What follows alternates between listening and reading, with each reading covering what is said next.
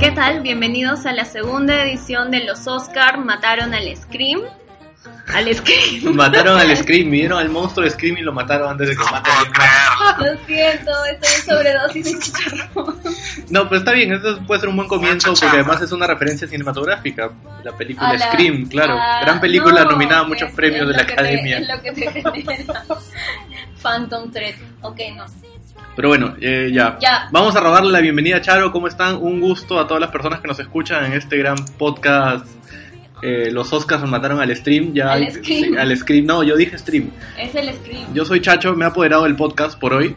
eh, Y y a- Charo. agradezco a, a Charo y a Richard por pensar en mí, invitarme. eh, agradezco también a mi familia por apoyarme, para ver las nueve películas, a mis productores, a, a Roger, a, A la a Amnistía Internacional.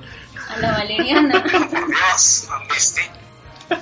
Pero bueno, ya, estamos aquí. eh, ¿Qué tal, eh, Richard? ¿Cómo estás? Cuéntanos, ¿cómo te has preparado para ver estas nueve películas nominadas? ha entrenado. A lo, a lo Rocky. Saludos. Salud.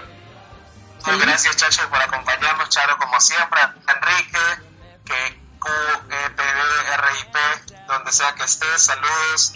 No, es bonito estar acá para hablar de lo que hablamos ya la otra vez, pero ahora con más detalle, porque ahora sí hemos terminado de ver al menos las nueve nominadas a mejor película, lo cual nos va a llevar a un debate, esperemos productivo y esperemos no tan largo como creo que va a ser. Al menos no más largo que, que, que alguna de las películas nominadas.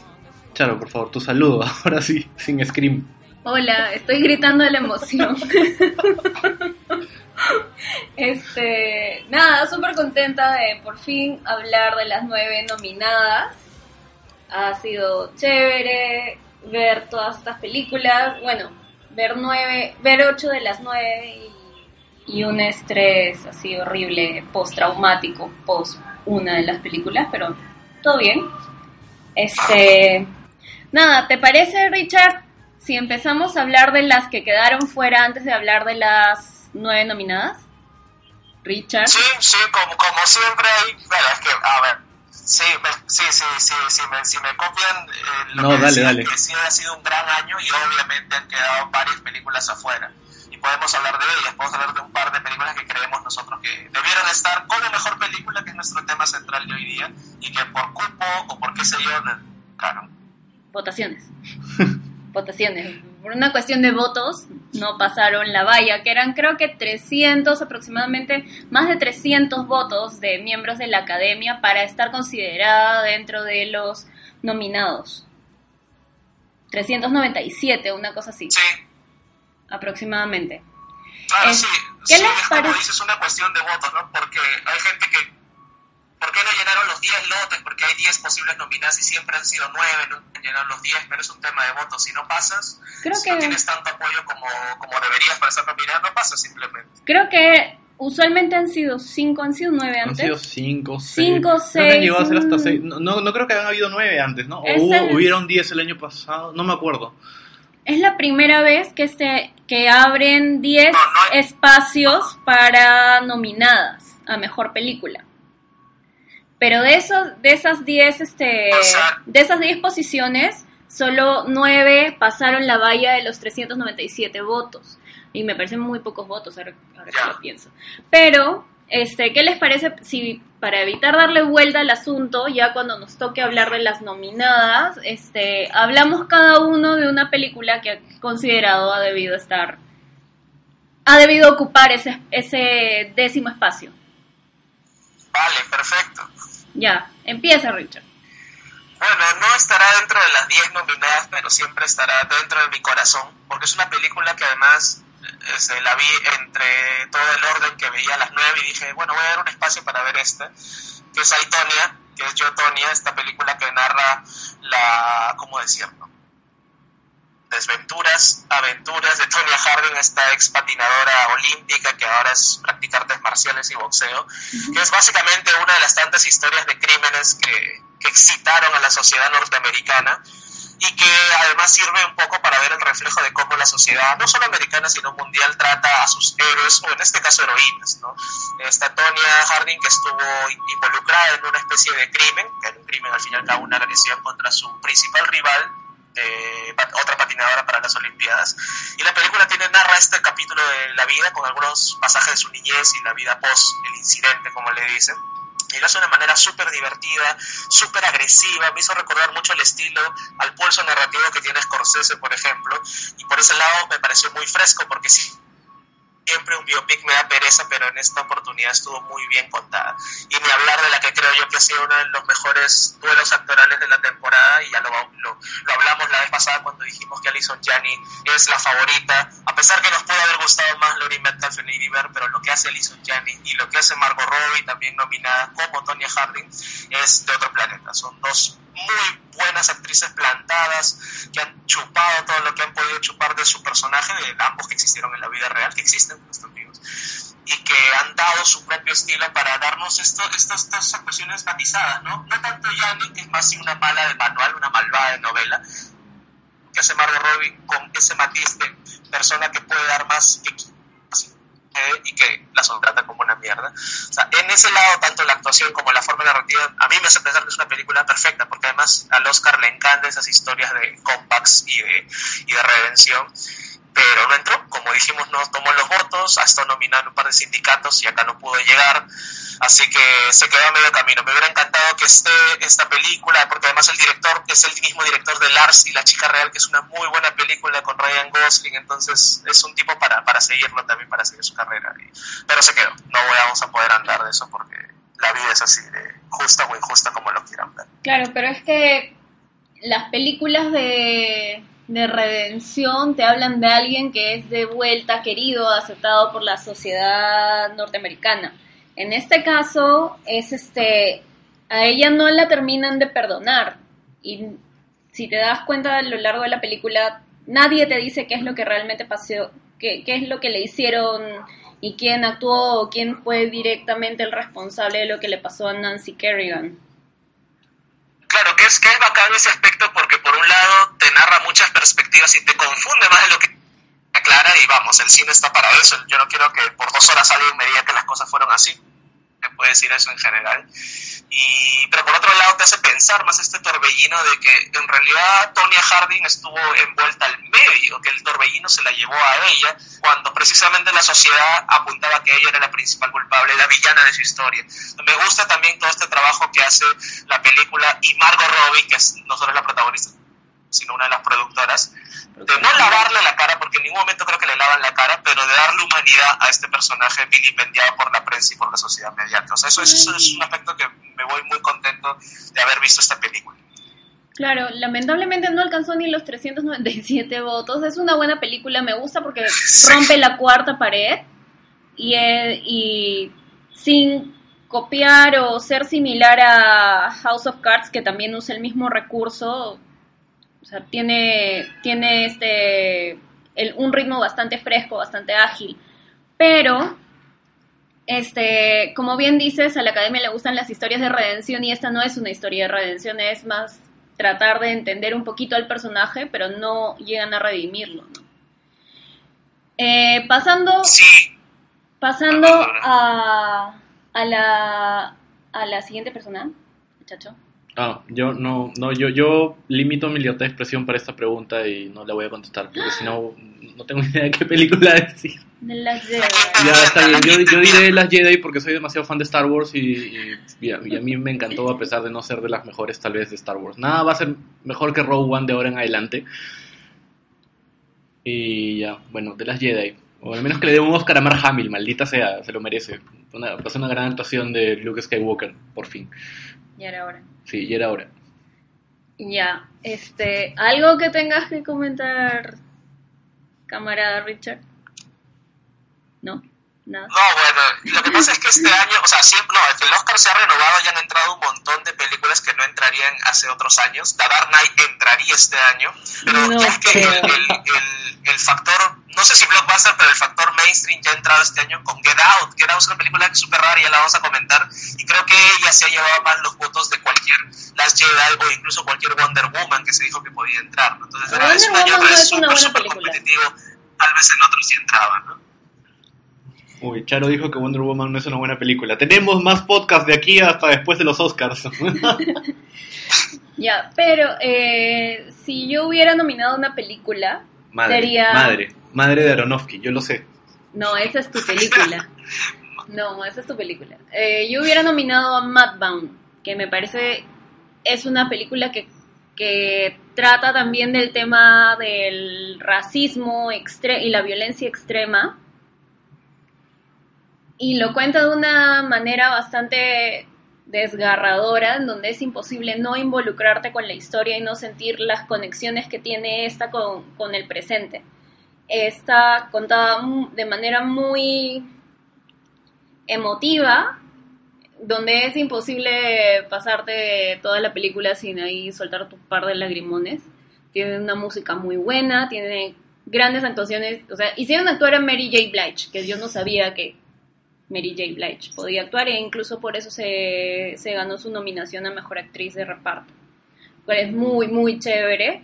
Este, la cinematografía consiguió que por primera vez en 90 años de academia se nominara a una mujer cinematógrafa. Y, y me parece que es una gran nominación. Ojalá se lo lleve. Creo que no va a ser por como acabaron los BAFTA, los BAFTA que creo que se la dan, Sí, no sé si a Blade Runner puede ser. a Roger Dickens. ¿Por quién? Claro, sí, o sea, a Roger Dickens, que en realidad dicen se lo deben todos a Roger Dickens porque es uno de los directores de fotografía más prestigiosos que ha estado nominado con 8 o 9 veces y nunca ha ganado. Ya, pero eso es una huevada. O sea, a mí me llega Sí. eso de que utilizan la, la nominación vigente para premiar de manera retrospectiva el trabajo de una, toda una carrera fílmica. O sea, eso es injusto. O sea, yo entiendo que... Es es- injusto. ¿Aló? ¿Hola? ¿Cómo estás? ¿Te fuiste? Sí, es injusto, es injusto, ¿no? De acuerdo con lo que dices. Sí. Por eso, este, y también está nominada Mejor Canción. Este, es una película redonda y de verdad creo que no ha sido considerada porque además ya había otra que se, que no solo trata el mismo tema, pero lo enfoca de manera diferente y tal vez más actual. Como Get Out. ¿Es que no? Claro. Claro, que le ha robado un poco el spot, digámoslo, afroamericano, que es que era casi un más desde hace dos años con el Oscar So White, ¿no? Entonces, claro, otra vez Get se mete, con justa razón, porque es una gran película y ya vamos a hablar de ella, a robar un poco eh, el spot. Pero claro, es feo hablar de spots, es feo hablar de las fichitas, como le decía esto informalmente, cuando tú premias las mejores, ¿no? O sea, Pero, son como- temas que todavía no superamos. Claro, pero como ya habíamos mencionado en la edición anterior, usualmente las nominaciones e incluso los premios responden mucho a campañas de marketing. Entonces, esta al ser una película de Netflix, no ha tenido una gran campaña de marketing como sí la están teniendo Lady Bird, Call Me By Your Name, incluso Get Out. Claro, pero ahí hay un tema porque, por ejemplo, el año pasado entró Manchester by the Sea, que era una película de Amazon. Entonces también habría que pregu- preguntarnos una vez más qué quiere Netflix. Netflix ha metido documentales y cortodocumentales, pero tal vez no hizo la campaña que podría haber hecho. O sea, hermana, yo te digo, yo estaba viendo Shape of Water en el cine, acá en el cine de Barcelona hace unos días, y había un comercial de The Cloverfield Paradox. Ah, la. Ya. Bueno. Sí, Sin comentarios. Tal, tal vez Netflix no sabe qué quiere, ¿no? Y eso da para, para, otro, para otro, otra conversación más larga, ¿no? Saludos, Netflix. Y bueno, Vamos, ya. vamos a hablar ahora de las que entraron. Y ya. Este es el momento importante de las películas nominadas. Hostias, tío.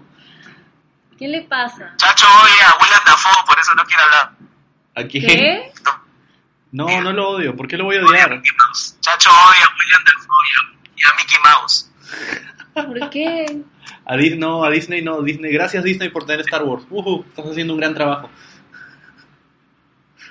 No, pero en realidad Disney debe estar, no sé si feliz de que no se haya nominado al proyecto Florida, que es una película también bien bonita y que pudo haber entrado, o sea, por más que cuente algo que no es tan bonito, es una película bien bacán, bien bonita, bien hecha, con un presupuesto que debe ser un 16 del presupuesto de cualquiera de las nominadas y me encanta, con mucho corazón, pero no entró. Así es la competencia. antes de pasar realmente a las películas nominadas, yo debo decir que he visto muy pocas películas y esas nueve películas nominadas las he visto obligado para grabar este podcast porque si no probablemente las estaría viendo recién el próximo año.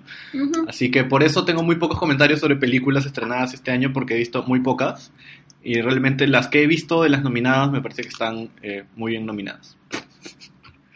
ese es un disclaimer. Sí, sí, ese es mi disclaimer antes de comenzar a hablar de las nominadas, que es muy, es muy necesario igual. O sea, sí tienes razón sobre lo de Florida Project, pero no creo que tenga que ver directamente de Disney. Además, yo hubiera preferido que esa esté nominada tal vez en el lugar de alguna otra, porque no solo es, es un director que le gusta innovar, que ya antes la película anterior que él grabó fue utilizando un iPhone. Tangerine. Sí, sí, sí, sí. Ya, entonces estamos hablando de alguien que está dispuesto a experimentar, a probar nuevas cosas y, y, con, y él usualmente se ha centrado en contar este tipo de historias, que son historias difíciles, historias que a nadie le gustan ver. O sea, él siempre retrata la, la, el lado más crudo y duro de la pobreza y creo que eso también lo hace con The Florida Project. Yo particularmente, o sea, me gustó, pero no soy fan de la chivola. La chivola me estresaba toda la película y por eso o sea, está muy bien hecha. O sea, yo sí puedo diferenciar dos cosas. Una película muy bien hecha de una película que me gusta. Que puede ser una película mala, que me guste una película mala o que me guste una película que es muy buena. Creo que puedo diferenciar esas dos cosas. Pero a mí, de Florida Project, no me gustó. A pesar de que está muy bien hecha. Bueno, es que, sí, no, es que los chivolos los niños y las niñas en el cine son un poco border, ¿no? O sea, sí, tengo malas experiencias, salvo que el sexto sentido. Creo que no recuerdo un niño, un niño así con el que me quiere, uy, sí quiero que este sea mi prota, ¿no? Es difícil, y eso es un poco baja, pero vamos, trabajar con niños no ha sido fácil y me, La... Oye, pero Brioni. Es una muy buena pela. Brioni. Sorsha. Claro, pero Brioni está claro, Sosha está diseñada en Anatomy para que la odies. O sea, y creo que ahí es un poquito. Sí, me cae mal porque me tiene que caer mal y lo hace muy bien. lo hace maravilloso. Pues, pero, o, sea, llegas a odiarlo y no, no sientes que te peleas con ese sentimiento. O sea, la chivola. No, es otra chivola que, que actúa muy bien y que le han debido dar el Oscar, creo que hace dos Oscars. Pero como es joven, ya más adelante tendrá su oportunidad otra vez, ¿no? La de las fichitas que decías, ¿no? No, sí, va, más adelante tendrá otras películas y así llegamos a una Glenn Close o una Michelle Pfeiffer de la vida. Pero bueno, ese es un rollo de loca. Sí. Bueno. Nominadas. Hablemos de las nominadas. La primera que tenemos... tambores. La primera que tenemos en nuestra lista es Darkest Hour, que tiene además este, casi las chapitas marcadas para que este Gary Oldman se lleve el Oscar a Mejor Actor. ¿Camarada? A mí me encantó demasiado Dark Side. Bueno, ya que empiece Chacho, le vamos a dar la, el beneficio de la duda, Chacho, que está callado en ese momento. Chacho, y, y, ha dicho que Sí, la hizo. No, de, hecho, creo que ha sido una de las primeras que vi eh, de las nominadas. O sea, vi Dunkir y luego vi Dark Hour. Sí, sí, sí. O sea, a mí me parece que Dark Hour está muy bien hecha, tiene una muy buena edición, eh, todo su tono oscuro, la actuación eh, como Churchill de, de, Gary Hombre Viejo es espectacular. De, bebito, de, cuerpo de bebito. O sea, e, e, e, es, un, o sea, todo el mundo conoce la, figura histórica de Winston Churchill y, y el llamado a la resistencia del pueblo británico durante la Segunda Guerra Mundial, pero claro, justo este es el momento en el que él tiene que convencer a la gente de que puede hacer bien su trabajo como primer ministro y no va a hacer cualquier cosa, porque todo el mundo esperaba que sea cualquier cosa. Y, van, van, contando muy bien desde las dudas, desde cómo es este tipo, que no es el, al final el personaje histórico todo súper eh, capaz de, lograr eh, sentar los aliados. O sea, era un tipo renegón, odioso, que probablemente hasta sea enormemente machista y, lo vemos en los primeros cinco minutos cuando tratan pésimamente a la secretaria solamente por ser secretaria. Con, eh, su flash de por medio. Sí, sí, sí, con su flash por medio. Eh, o sea, no, no es el tipo perfecto y eso es lo que te van mostrando a lo largo de la película. No es un tipo perfecto, pero tiene realmente cualidades de líder que pueden irse perfeccionando y que terminan siendo el, el culmen de la película con este gran discurso eh, para continuar la lucha y lo que es la operación Dínamo que luego vemos en Dunkirk. Pero este, lo que me Eh. gusta de la película, más que como que las cualidades que llega a tener Churchill, es que en algún en un punto lo muestran súper frágil. Y eso es algo que no, o sea, de la historia a nosotros no llega en los momentos de debilidad, en los momentos de duda, en los momentos donde él se sintió solo y creo que en eso sí cumple la película, ¿no? Te Sí. muestra un ser humano que, que por la historia ha sido glorificado como básicamente el salvador del Reino Unido. Sí, y tiene bastante, o sea, por ejemplo, esta escena cuando él está en el baño llamando a llamando al presidente de los Estados Unidos es como que, oye, pero ya aunque sea dame algo, pues aunque sea regálame un avión, es este punto de rogarle así, en el- uno de los momentos probablemente más extraños del mundo, ¿no? Llamando a otro jefe de Estado desde el baño, desesperado, para que le regale un buque, un barco, un, Un avión, barco viejo, lo que sea, para poder eh, ir a rescatar a, a los soldados en Dunkirk o para al menos intentar hacer frente a, a- a Hitler, ¿no? Eh, me, me parece que es uno de los momentos tal vez mejor logrados, porque se nota, se nota así la soledad de... Porque es un momento La soledad del completamente, poder. completamente así íntimo, como ir al baño. Eh, eh, No hay o sea, nada está, está- está solo, eh, hablando con otro tipo que le está diciendo, ah, sí, mira, qué chévere que me llames, pero no, no puedo ayudarte, sorry. Eh, ese y, y también estos momentos de, de espontaneidad que puede tener cuando hace la de la victoria y la hace volteada y, le- y la secretaria le dice, oye, de donde yo vengo esto significa otra cosa. Así que es como, haz bien tu gesto de la victoria. ¿no? Eh, es un personaje perfectible y creo que eso es lo que te va, te va marcando la excelente actuación de, de- de Gary Oldman ¿no? como, como Churchill. No me lo hubiera imaginado haciendo de Churchill a Gary Oldman. No, por el cuerpo de gordito, por Sí. el bebito grande. Pero, este, de verdad es la mejor, ya después hablamos de si es la mejor actuación del año o no, Ya, eso, eso Este, lo ven cuando hablen de mejor. cuando nos peleemos, Richard y yo.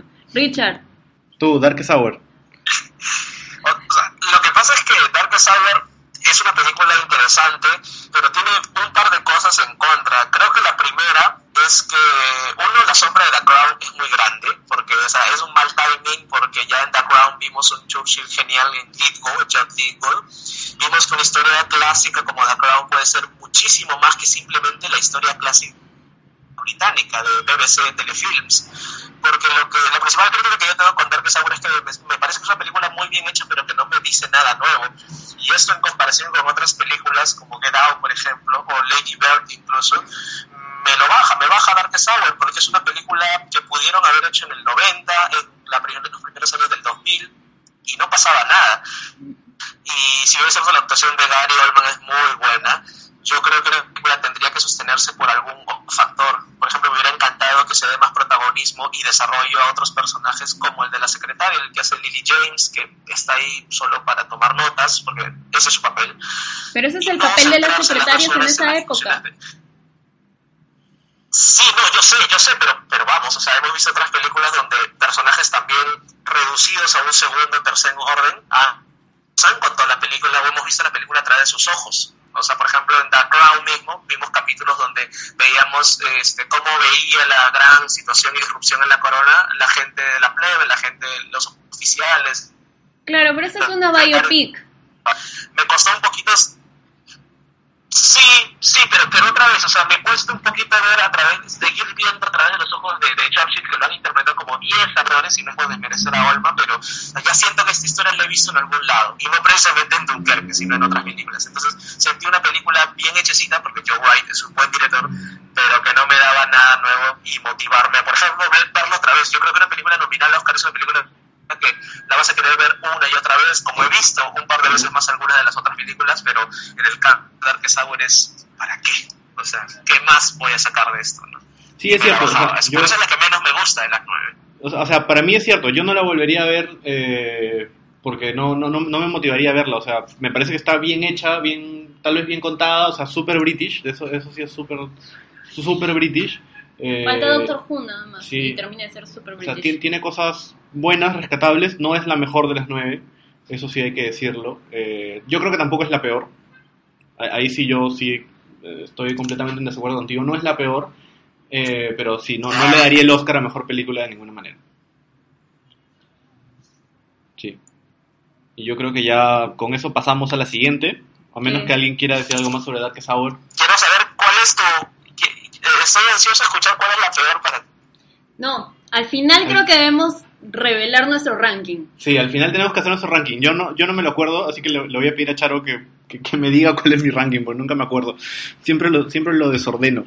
Eh, pero ya, pasamos a la siguiente película, eh, yo creo que ya... Sí, vamos por, por, por Dunkerque. Dunkirk. Dunkerque, suena más chévere. Dunkirk me suena a funquete. No. O a queque. Charo, por favor, háblanos de Dunkirk. Me gusta, me gusta mucho, es una película bastante épica. Me gusta además que sea el otro lado de Darkest Tower. Entonces creo que si juntas estas dos películas tal vez pudo ser un gran peliculón. Pero ah, al ser dos historias separadas que, que cuentan la distintas perspectivas de, de una misma época, me gusta por ratos me hace pensar en el pintor Turner, eh, este, las imágenes, porque siento que son bastante, otra vez, británicas, son bastante british, son bastante épicas, pero no llego a conectar del todo con la historia, es un momento muy dramático de la historia británica, pero... Y eso que es Nolan, ¿no?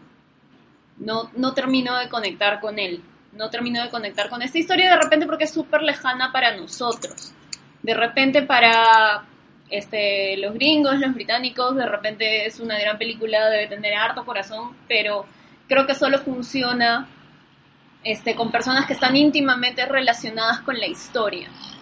O sea, para nosotros que estamos tan lejos, siento que no pasa de un buen relato.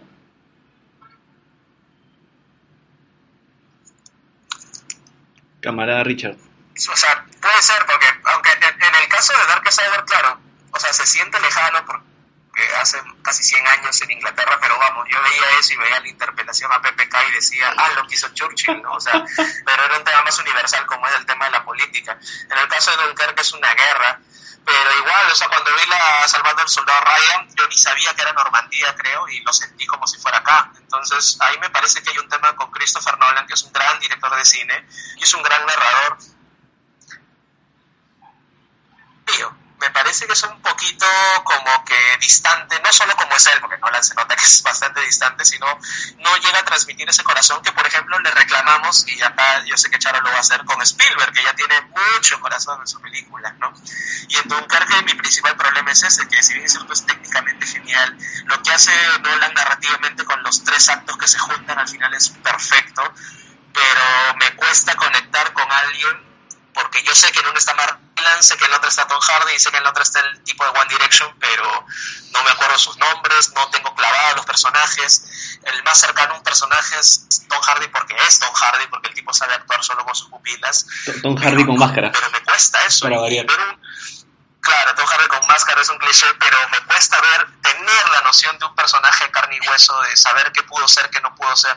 Y eso me distancia un poquito de una película que otra vez, el vestuario, la ambientación, la música de Zimmer, todo perfecto, salvo ese factor emotivo, que es raro, porque es una película bélica. Se supone que en una película bélica tú estás en esos siete, en esos ocho que están, que van a morir al final de la película. Y acá no sé, o sea, siento que más el confío en el patriotismo británico que otra vez los británicos blancos salvando el día, como en, como en Dark Sour, pero me quedó el lado personaje, o sea, menos en la otra tenía a Gary Oldman, acá tengo a, ¿no? Kenneth Sí, Branagh, o sea, eh, me quedó esa parte de un sin sabor de boca, me dejó. Sí, yo, yo creo que ahí eh, no voy a defender eh, Dunkirk, me parece que no es de las mejores de Nolan. Eh, de- en- yo, yo, yo, yo he estado pensando que no pude haber conectado con Dunkirk porque, claro, la vi en un avión luego de no sé cuántas horas de viaje eh, de vuelo, pero realmente Dunkirk es una película que tiene un gran intento de contarte una historia con pocas palabras. O sea, es- es muy visual, tiene, tiene muchas, eh, muchas expresiones y claro, te cuenta todo mostrándote hechos, ¿no? Y es el otro lado de una película bélica. O sea, Ah. aquí no hay heroísmo. O sea, aquí hay gente que intenta huir, escapar y, y- y- y olvidarse de la guerra. Y el heroísmo, claro, está por parte del, del pata que va con su, con su bote a, a rescatar a los soldados. No de parte de los soldados, porque los soldados al final ya no quieren estar ahí. Eh, desde el pata este que le quita las botas al otro soldado para hacerse pasar por, por, por británico cuando es francés, o sea, es, es, una de las, tal vez de las cosas mejor logradas, ¿no? Contarte mucho con, con, con pocos diálogos. El, el, el, lado feo de la guerra. Eh, claro, sí, es El- como que... el, el lado poco heroico. Es el, es otro lado de, de la guerra, es el, es el otro lado que nunca te van a decir de la Segunda Guerra Mundial. La Segunda Guerra Mundial se ha construido con relatos como el de el de el de la el la- el asalto en, Nor- en Normandía, ¿no? En el día D, que, lo ha hecho Spielberg y maravilloso, claro, es una, vamos, somos soldados americanos y, y ja, ja, somos lo máximo, pero no, aquí es gente que necesita huir porque está al borde de la desesperación. Eh, yo, yo sí siento que este, este corte en tres, en tres tiempos que va haciendo Nolan también le quita bastante la película, porque si bien no conectas con ningún personaje, eh, te hace justamente que te, vaya generando otra distancia, porque mientras vas aprendiendo de un personaje, ¡pum!, pasas al otro, y tienes que ir aprendiendo de ese y pasas al otro. Es como que no hay, no hay esta, esta conexión que se da al final entre los tres y que tiene mucho sentido. eh, pero claro, es un final muy Nolan, muy bonito, pero a lo largo de toda la película no has sentido que, que, que te- que como conjunto te haya funcionado. Es que además creo que ya ha habido, hace muchos años en México hubo algo parecido con Amores Perros, ¿no? Son tres historias diferentes que en, un punto se, se cruzan y está bien contado y es una historia redonda a pesar de que son tres historias separadas. Entonces, ya lo han hecho antes y ya lo han hecho bien. Nolan tal vez está tratando de hacer cosas diferentes porque creo que es un gran director, pero no sé si esta vez le ha salido del todo la idea. Sí. O sea, yo creo que no está... Sí, no y es está- interesante cuando mencionan lo del, Ajá. lo del patriotismo, porque Chacho justo mencionaba el patriotismo, pero por ejemplo, yo, Spielberg desborda el patriotismo, pero en, en los Soldados Ryan, yo siento que no hay tanto patriotismo como si hay crítica al mismo sistema militar americano. En cambio, acá Nolan me parece que es más patriotismo de manual. Cuando llegan todos los botes de estos ricachones ingleses y todos celebran, eso me parece como que ya muy, hoy sí, viva, viva England. No, pero claro, Y ver, yo- pero hacia lo que yo te decía era que el patriotismo no venía reflejado del lado de los soldados, sino al contrario, De de, las de las personas, de los ¿no? civiles. La, la sociedad civil organizada. Basta. Basta. Claro. Eh, sí, pero, pero sí, yo creo que Dunkirk, eh, salvo que pase un milagro, no se llevaría el Oscar. El milagro de Dunkirk. Ah, eso, ese sería, eso, eso sería muy redundante. Ya, Sí. Deja de ser chistoso. Ya, es- Sí, no, yo creo que no. Tú, sí, no, yo la, yo la mandaría también al fondo. Como sus barcos. Qué triste, no, qué horrible, pobre británico. perdón. Nos van a bañar el podcast en Reino Unido. Perdón, perdón. Ah, sí, se van a caer las escuchas. Sí. Este, ya, Ya. bueno, hablemos de la siguiente película, que es The Post, que es una de mis películas favoritas para hablar de ella, Uh. porque tiene, se puede hablar de tantas cosas acerca de The Post, pero, Charo a ver, habla, Charo comiencen, comiencen No, no, no, está bien, que Charo hable primero. Ah, con The Dale, Post Charo, primero. con The Post hay tantas cosas malas que yo no entiendo cómo le pueden echar tantas flores.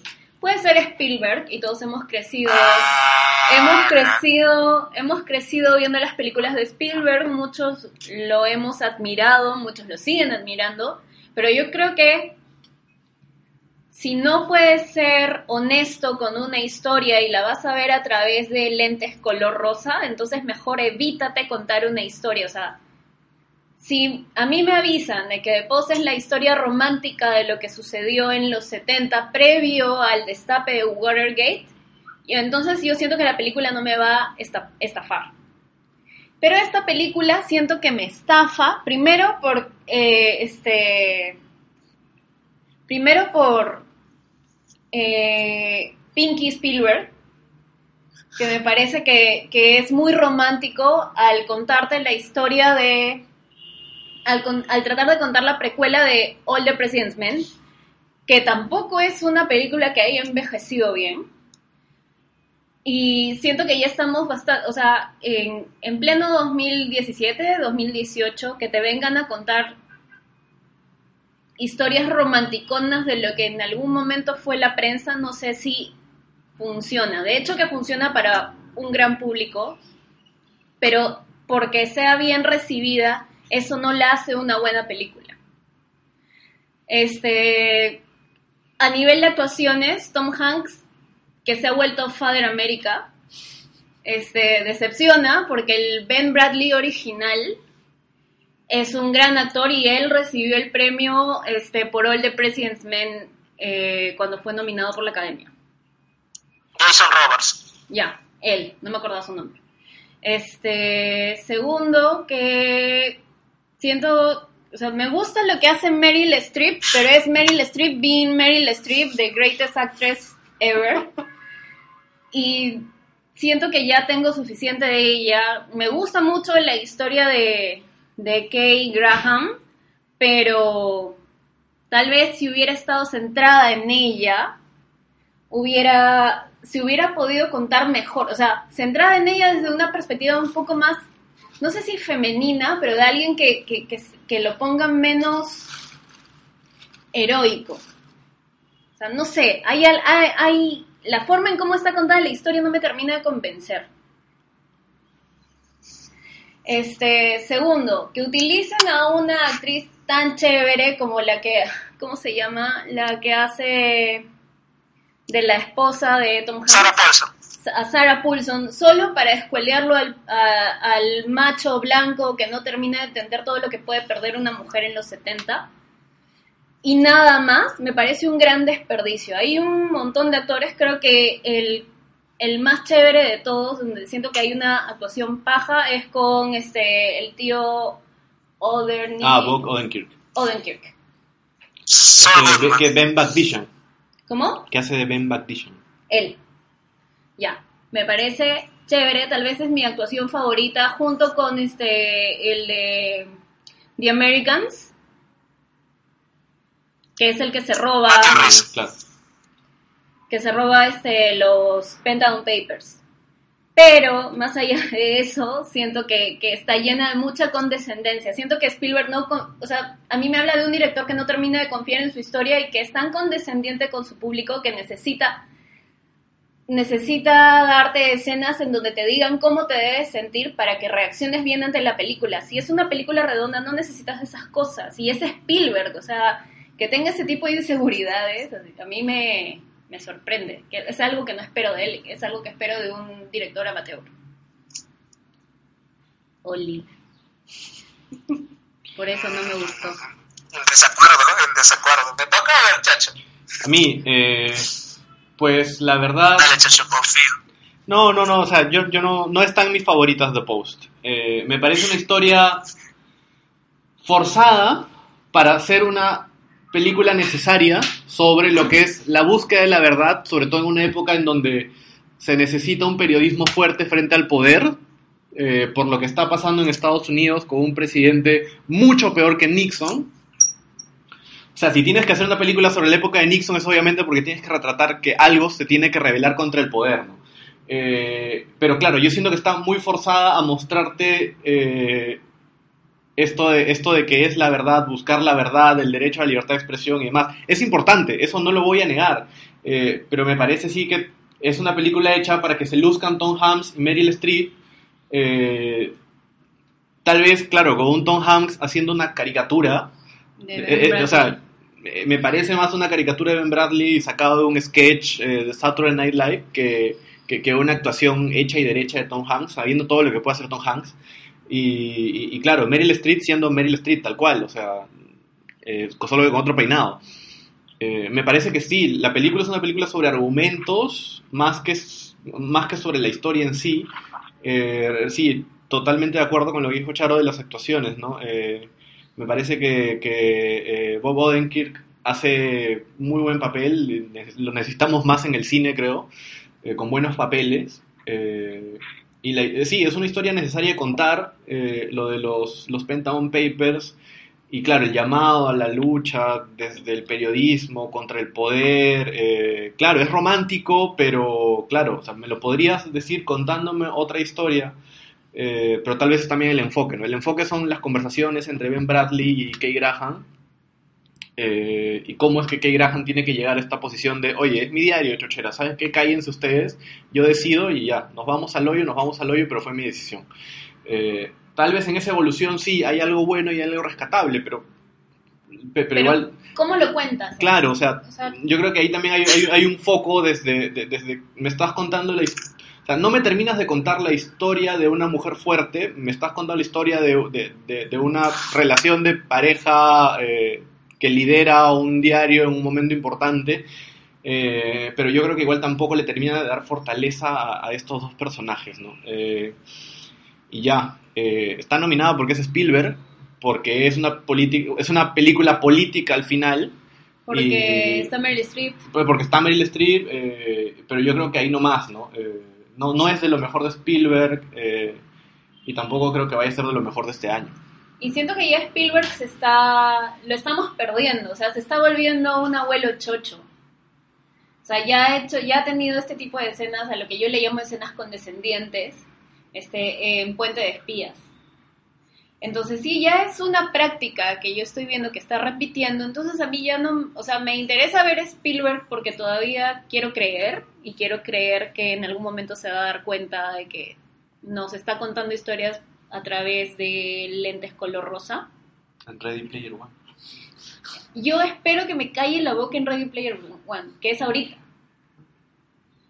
Pero bueno, no sé, camarada, a usted sí le ha gustado. Y eso recuerde que es, es una película que busca ser la precuela de All the President's Men, que tampoco ha envejecido bien, que está llena de estereotipos ridículos y que lo, tal vez lo único bueno que tuvo es que contó la historia de Watergate este, dos años después del destape. Entonces, tal vez por, por una cuestión mediática, por una cuestión de coyuntura, es considerada el peliculón que es, pero apuesto que los que dicen hoy que esa es un peliculón no lo han visto hace, o sea, no lo han vuelto a ver. La han visto hace mucho tiempo. O sea, yo quisiera ver que alguien que vea All the President's Men en la siguiente semana me, me, me diga que sigue siendo un peliculón. Vamos, Richard, tú eres el romántico, así que... Y la apuesta es un pollo. La apuesta es un pollo, si te, la brasa. si te dice eso. Un pollo a la brasa, abierto. nada de un pollo. Pollo vivo. Claro. Pollito A la ese que cambian por botella. Bueno, lo, lo mejor de All the President's Man es en realidad que es el Robert Redford más sensual de la historia del cine, más que en The Sting, más que en No. Descansos en el Parque, o sea, ese es el Robert Redford. El Robert que- Redford en realidad Ese es es el que una- trabaja con Michelle Pfeiffer Ah. en este donde hace de su mentor. Ese es el Robert Redford más sexy Ah, sí, no Robert visto esa Redford. película. Hay que verla, donde él también Ah, otra no vez hace periodista. Pfeiffer. Ah, eso, creo que eso es. Sí, The Wind Beneath My Wings. Ya. Richard, The Post. Defiéndela, bueno, defiéndela. Pero más allá de Robert Redford y All the President's Man, que, que me gusta mucho, pero más allá de eso, sí, The Post, el final de The Post es la parte más floja de la película. Es, es innecesaria escena post créditos de Marvel que no sé por qué Spielberg la puso, pero bueno. Aunque más allá de eso, y nos olvidamos de los últimos cinco minutos, a mí The Post me gustó. No es la mejor de las nueve, no lo es. Está en la mitad de las nueve, sí, está en el el grupo de las del medio. ¿Para qué? O sea, no es la gran película de Spielberg, no lo es. No es ni siquiera la gran película del último Spielberg, o sea, no es Munich, ¿no? que es la gran película. Puente de Espías es una película ok nomás. Pero The Post me parece que es una película que, que se puede rescatar porque sí tiene cosas bien interesantes. O sea, yo no creo, por ejemplo, que sea muy vinky o que sea forzada como decía, la solución al problema viene a la hora y 45, casi dos horas de película, no es que viene al principio, en realidad ahí vemos un viaje, que es algo que siempre yo busco en las películas, que es de Meryl Streep. La protagonista es Meryl Streep porque es su personaje de Katherine Graham, quien pasa de ser una persona que no sabe qué decidir o cómo decidirlo, a ser una persona que ella es la que decide finalmente, más allá de Tom Hanks, más allá de su esposo, más allá de los otros. Y me gusta ese, en ese sentido que veo el viaje, que tal vez no está justificado por qué lo toma, no lo sé, porque vamos viendo escenas como ella un poco se va desligando de sus creencias, de sus amigos, por eso tiene varias escenas con Bob McNamara y cómo pasa a ser su amigo a ser simplemente un político, como debería ser tratado, como un político. Entonces no me parece el todo forzado. Y cuando se critica Meryl Streep, que, o sea, yo hubiera preferido mil veces que esté, tal vez, este, no sé, Daniela Vega, por ejemplo, por La Mujer Fantástica, en un año muy competitivo de Mejor Actriz. A mí Meryl Streep me sigue pareciendo que es una actriz muy buena, o sea, más allá de que todo tiene todo este hype de que es Meryl Streep. Tú agarras la Meryl Streep de Duda o de El Diablo Viste la Moda y agarras la Meryl Streep de esta película, por ejemplo, y es súper distinta. No, Y este es una... Y, y es es un completamente personaje de acuerdo. Con una. Completamente de acuerdo. Acá en esta película Meryl Streep, en esta película Meryl Streep es este el otro personaje del Diablo viste la moda, la asistente. Es igualita. Primero la insegura y después oh floreció. Es una mujer segura, O sea, empoderada, dueña del mundo. Eh, eh, el, el problema no es hacia Meryl Streep, es a- Pero a- ¿Cómo, a- cuenta la historia? cómo cuenta la historia y claro, es una película hecha para que Meryl Streep solamente se luzca.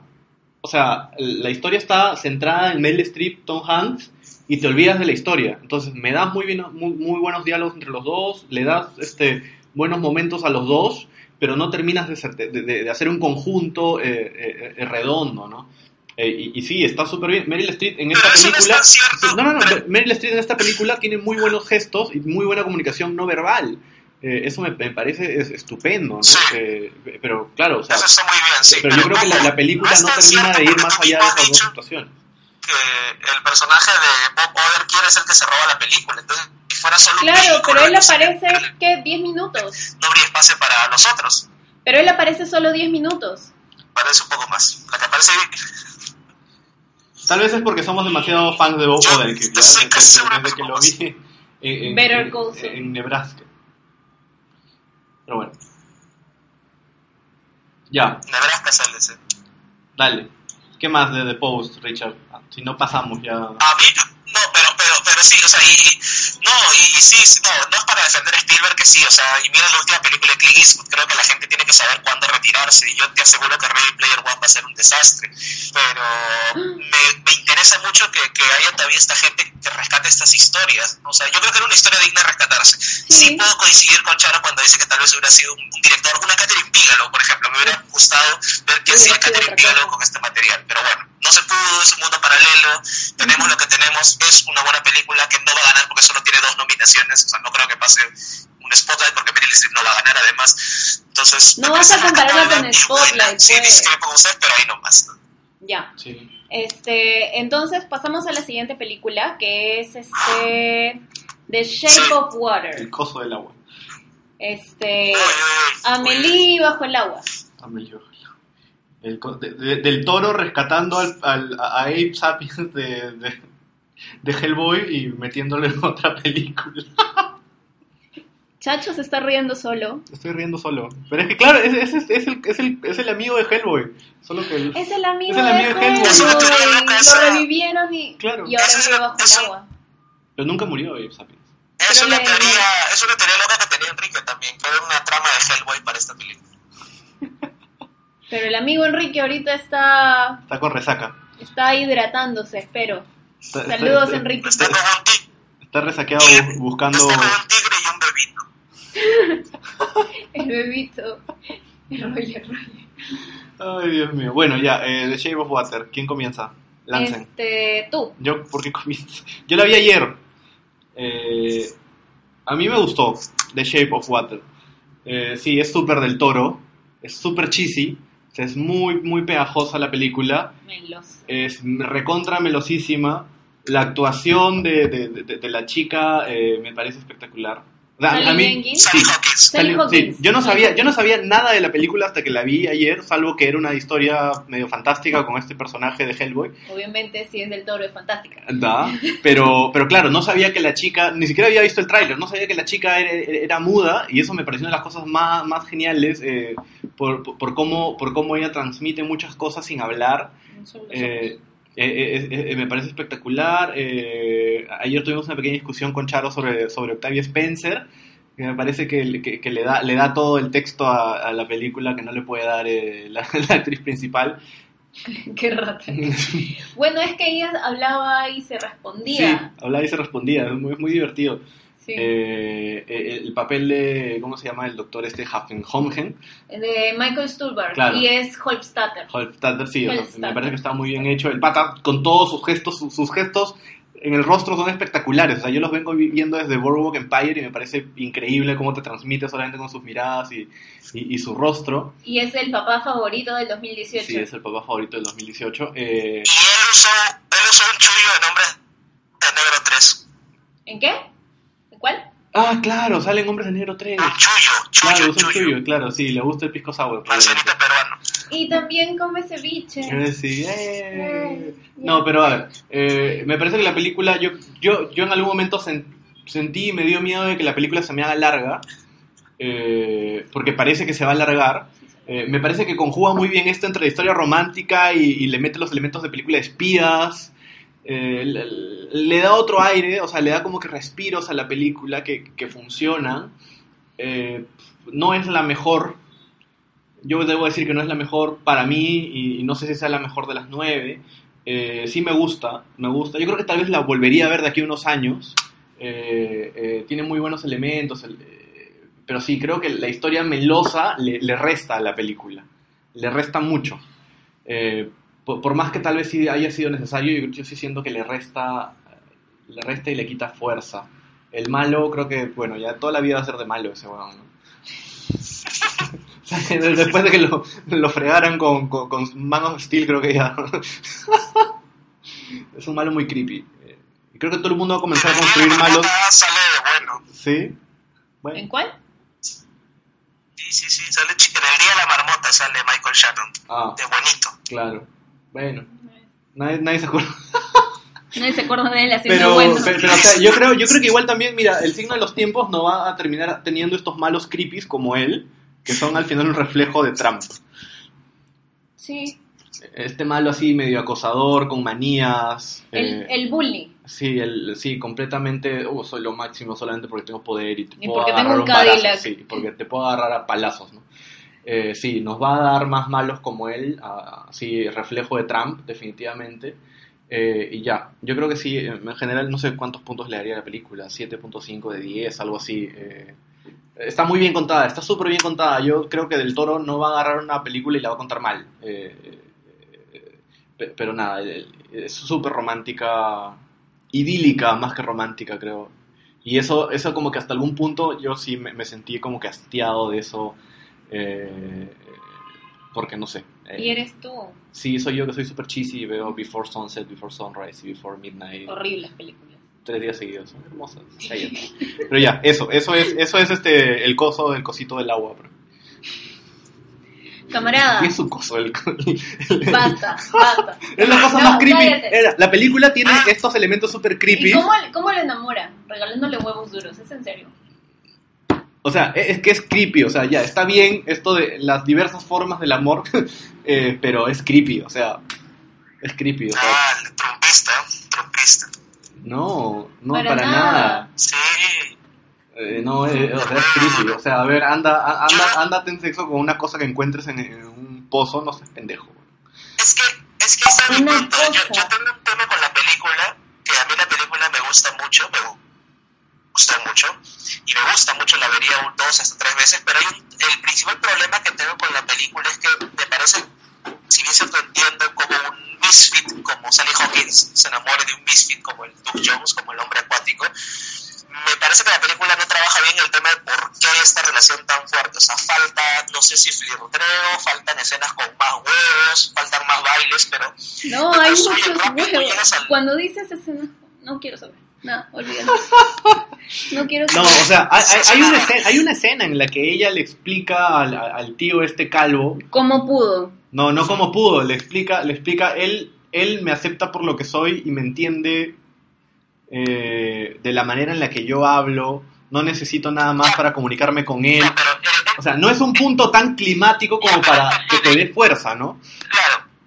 Pero es- esto es cine, yo no quiero que un personaje me diga, yo quiero verlo en, en acción, en, en pantalla. ¿Cuándo fue ese momento que hiciste clic? Todos nos acordamos cuando hicimos clic con nuestras parejas, nuestras futuras parejas. Ese momento es mágico y acá No me puedo acordar cuando hice clic con mi futura pareja porque. Entonces, hay algo ahí que me falta de, de la película. Por lo demás, me encantó, ¿ah? o sea, es un Pero claro que sabemos en qué momento hacen los dos clics, cuando les dejan los huevos duros.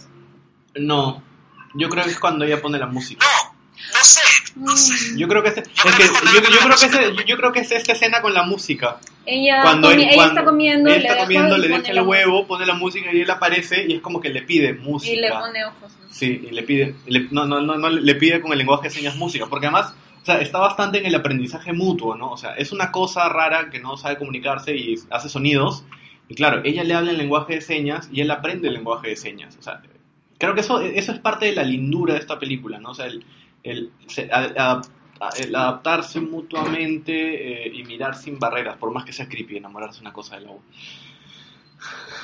Pero, pe- pero sí, o sea, yo creo que, Pero hasta la cosa creepy del agua se enamora. claro, porque hasta la cosa más más creepy creepy del agua se enamora. Ok. No, Claro, estamos haciendo referencias la a de la novelas. Lo que yo quería ver es cómo se enamoraba, ¿no? Pero ahí está, pues Ahí es que es eso, es eso, o sea, es lo que tú pides, el momento en que hacen clic es ese. Sí. Que no se parezca a los momentos en los que los seres humanos menos especiales hacen clic, es otra cosa. O sea, es que ella, ella ni siquiera lo ve como un monstruo, o sea, desde, desde un momento lo ve como algo especial. Lo ve como diferente, como Sí, ella. Ella claro. es diferente, ella es vista como diferente y ella es vista como una cosa creepy Claro. porque no habla. Sí, y en realidad, hasta incluso, ¿sabes qué momento te diría que es el en que hacen clic? Cuando el coso le grita y ella no se asusta. En el primer encuentro, cuando ella le deja el huevo. Y ella está intentando acercarse. Cuando le deja el, Le el- el primer huevo duro, cocinado, eh, y aparece, eh, que ella lo ve por primera vez en el pozo, en el estanque, y, no en, y no en el coso este que parece los Power Rangers. Claro, No. ella, ella no se asusta. No, no es solo eso. Ella no lo ataca. y Exacto, es la primera no persona que no lo ataca. Exacto. No lo ataca. A la que estándares tan bajos. Bueno. Son bajos, ¿no? O sea, no te puedes enamorar el primero que no te ataca. O sea, ya hay Pero creo que, creo que es el primero que la ha tratado como alguien A ella. especial, Él- probablemente. él a ella. Claro. Pero. O sea, ella es una sublectura, ¿no? Claro, y él, o sea, de todos los seres humanos que él conoce, todos han tratado de atacarlo y la primera que no lo ataca es ella. Sí. No sé, a mí, Pero, por ejemplo, el personaje de Michael, de Michael Stuhlbarg no lo atacó y no se enamoró de Michael Stuhlbarg. Que también me decepcionó un poco de la película. Pero se puede enamorar de él. Y eso. ¿qué? Ah, que, que te explique ¿Cómo? que tiene, que tiene su O sea- cosito. Que el coso del agua tiene cosito. Sí. Eso es lo creepy de la No película. lo necesito en realidad. O sea, no necesito saber si tiene o no tiene. Eso me No era sobra. necesario. Me sobra era un necesario. poquito. En realidad no, porque creo que la historia no es de, del encuentro sexual entre los dos, sino es del enamoramiento de los dos. Siento, que me sobra un poquito, o sea, mm, puedo hacerla tal vez un poquito más corta la película. Pero a mí me gustó. Claro, esta escena Sí. de los dos nadando en el baño Ya, eso es lindo. Es, es, es una película linda, es una película bien contada, es un cuento de hadas. Es, es del toro. Y me gusta que hay, que hay, una, hay una frase gringa que es este para, refle- para, para, para reflejar o, o decir cómo uno se alegra cuando ve a la persona a la que quiere, que dice que uno se ilumina, un, este, uno se lit up. Ya. Y el monstruito este, cuando ella lo toca, él veías que tenía sus cositas azules y se iluminaban. Ya, eso me parece que es una, es una metáfora linda que representa ese lit up de cuando ves a la persona a la que amas. Pero, o sea, tiene, está llena de detallitos, me encanta Michael Stuhlbarg, es lindo, es mi actor favorito, es una, mi favorito de este año. Y me hubiera gustado... Tienes que ver Empire. La voy a ver.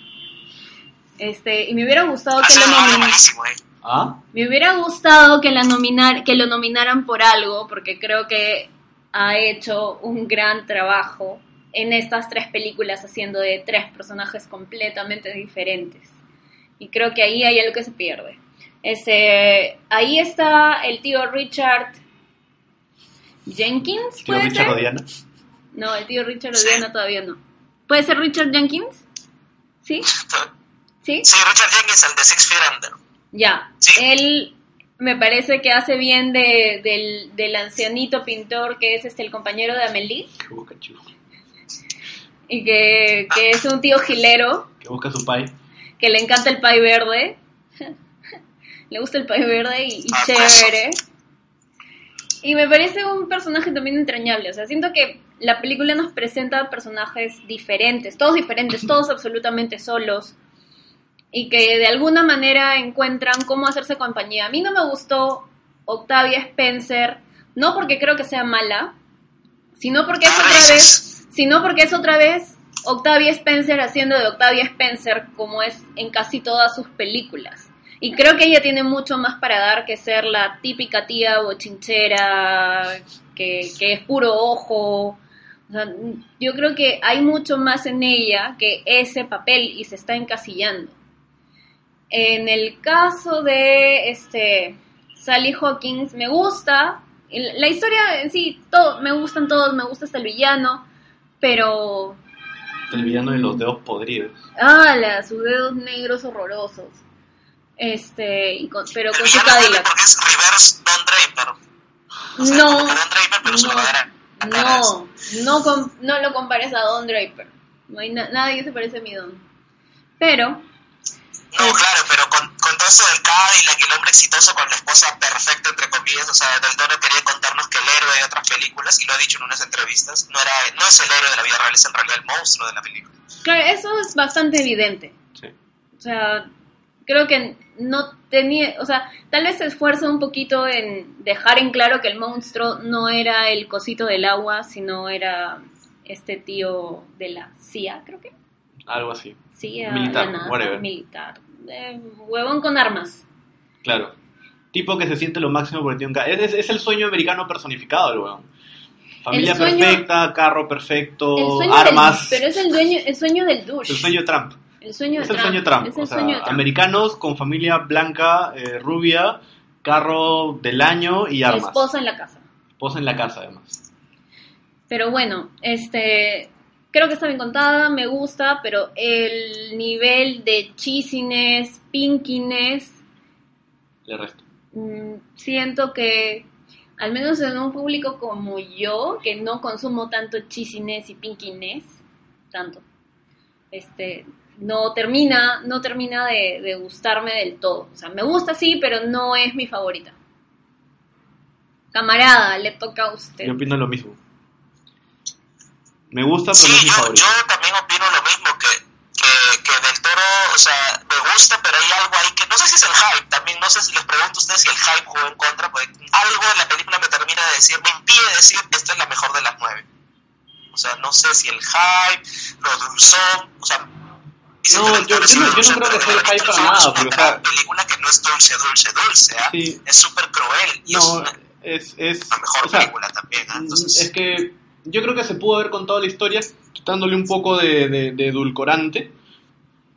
Eh, yo no tenía la más mínima idea de, de qué, o sea, ya te dije, yo ni siquiera había visto el tráiler la película, no leí nada, eh, a diferencia de otras pelas, o sea, me, parece que, que, sí, eh, el edulcorante le resta, porque es una historia que intenta ser oscura por ratos, pero luego la vuelta de 360 grados para que esto sea así como que, uh, una cosa así súper pinky, te- no, no tiene estos matices que te van llevando a. O sea, es como que un cambio, un cambio, una vuelta radical, mira, colorcitos, eh, felicidad y luego pum, oscuridad de vuelta.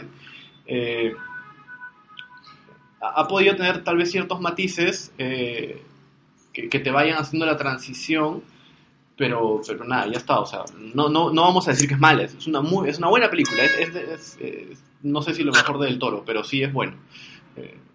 O sea, sus historias así completamente. pasa es que Del Toro juega con los cánones, claro, juega cánones e historias del cine de los 30, de los 40, donde los cambios eran abruptos, donde los géneros eran súper estáticos y no tenías tipo un Get Out, por ejemplo, volviendo a Get Out, que es un híbrido.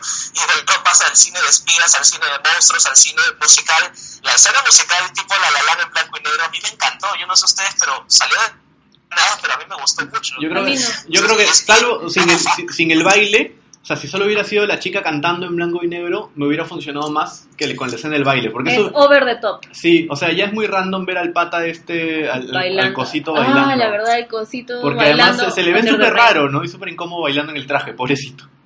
Eh, o es sea, como es que, Shark. es que de verdad es como que muy, muy...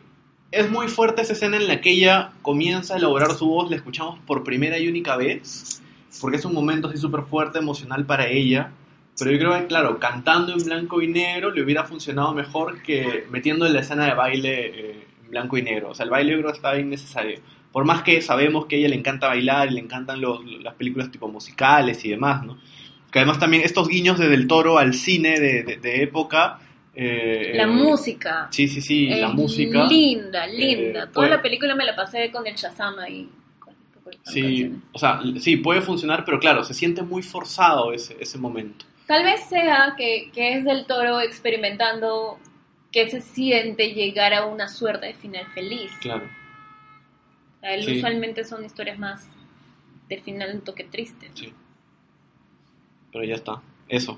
Camarada. Uy. Pero igual a Del Toro, a Del Toro es, eh, le agradezco, pero el monstruo es Yacuruna, ¿no? Porque es el, los ríos del Amazonas, creo que dijeron en un momento, así que es el Yacuruna peruano. Y está con Roche Del Toro, pues se le acusa de plagio dos veces, así que mejor no hablemos tan bien de la película que ahorita cae Así le- el gordito Del Toro. Eh, sí, Aquí le plagió la Yacuru. Ya, la que sigue, ala, ya, no, wow. Charo, Ya. tú, ve tú, yo no, no quiero. Call me by your name. Ya. De aquí han comenzado a brotar corazones en todo el ambiente. Sí, ya. Me puse pinky. Esto sí me hace poner pinky. Ya. Call me by your name es una película que es este. Luego de darle muchas vueltas, porque la he visto dos veces y he empezado a leer el libro, que es súper. O sea, sientes el, sientes el ritmo de, de cómo recuerda a alguien cómo fue su adolescencia y cómo, cómo se enamora y descubre no solo el amor romántico, sino el amor físico por primera vez. Y me parece una historia muy bien contada. Me parece que es una historia que, que muestra más de lo que tienen diálogos, pero los diálogos que tiene son muy poderosos y te, te, te cuenta de cosas tan sencillas como y tan, tan pequeñitas, pero tan poderosas como enamorarte de alguien por primera vez. En un mundo perfecto, esto le puede suceder a cualquiera. Aún, o sea, incluso en el caso de dos hombres, ¿no? Y que haya sucedido en la época de los 80, por como cuentan la historia, a mí me suena que esto está basado en hechos reales, en la vida de, de Andrea Simán. Me suena que puede ir por ahí, este, y me encanta, me encanta lo que hace Guadañino contando, contando la película, porque es una película que te hace estar muy pendiente de gestos, de miradas, de, tiene harto subtexto, porque la película cuenta lo que, lo que Helio pensaba cada vez que veía a Oliver, este, qué es lo que le, que le suscitaban cada vez que le usaba determinada palabra. Y me parece paja cómo lo cuenta este cómo lo cuenta Guadañino. Me encantan las actuaciones, me encanta Armie Hammer, me encanta, me muero, me muero por Timothée Chalamet. Así, mega, hiper fan del chivolo. Estoy como que a la expectativa de qué es lo que va a hacer. Este, y. Puta, qué horrible que es. Y si es que hubiera justicia divina, este, la actuación del año en realidad se la llevaría él y no Gary Oldman. Creo. De acuerdo, en ese sentido de acuerdo. Pero como Timothée Chalamet recién está juntando sus chapitas, este año no será. Y, y pues eso, y la música, eh, y el norte de Italia, y el verano, y todo bonito. Nada, me encanta, me encanta. Vamos, Richard, sorpréndenos.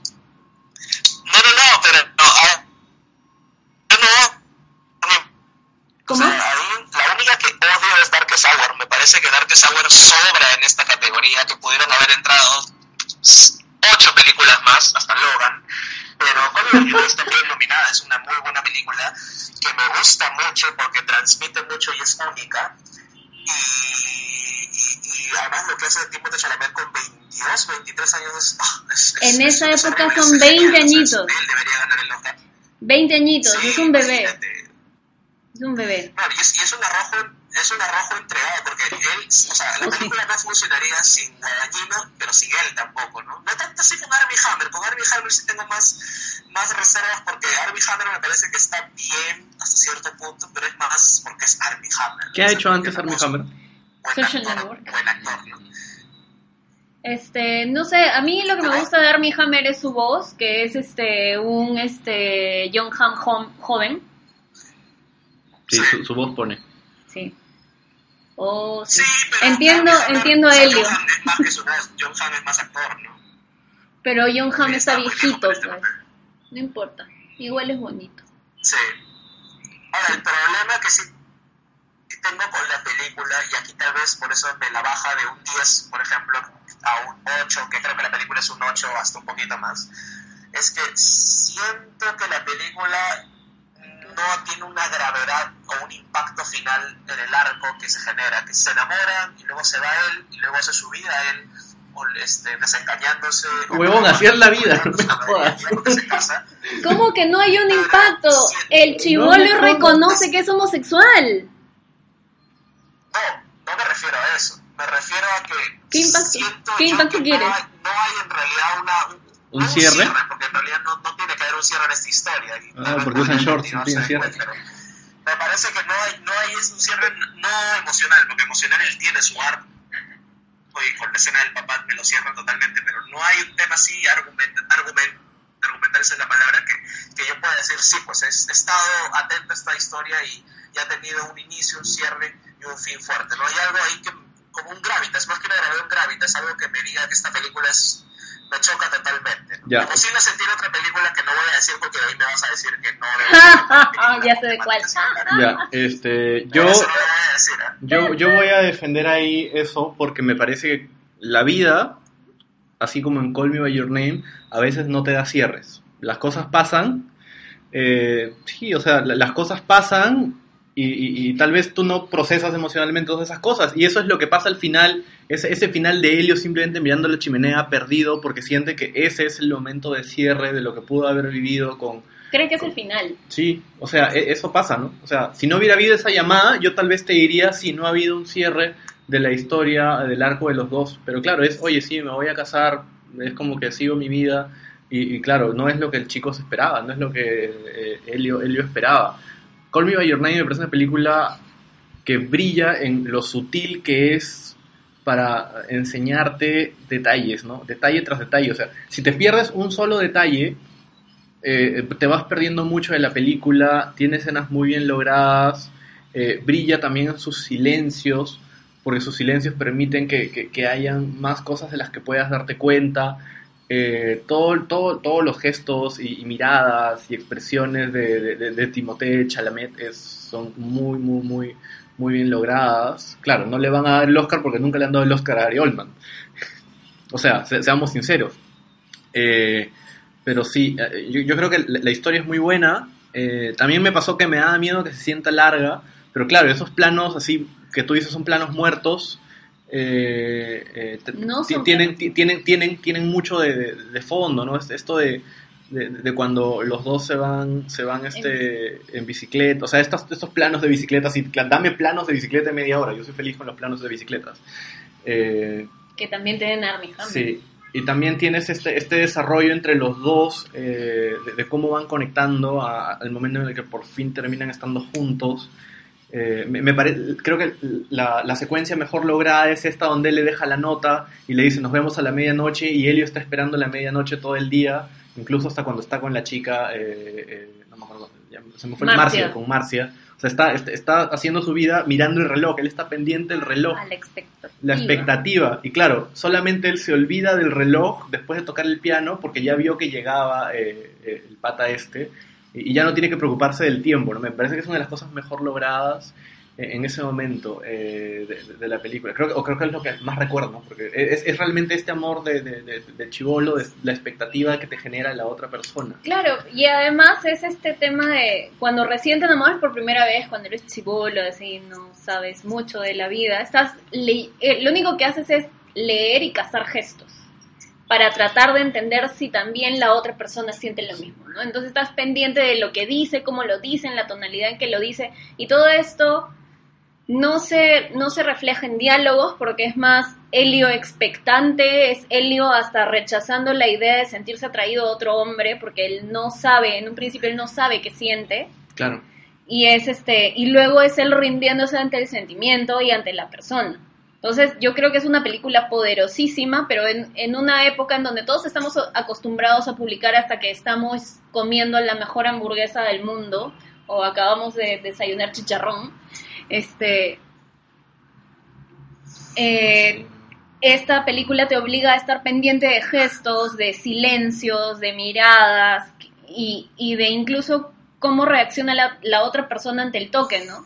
Este, cuando Oliver le va le, le, pretende hacer este masajes, Elio lo que hace es rechazarlo porque, él, porque en el libro él dice, si yo dejaba que me tocara o que me siguiera tocando, yo iba a explotar. Entonces tiene que rechazarlo porque el resto se iba a dar cuenta de lo que él sentía.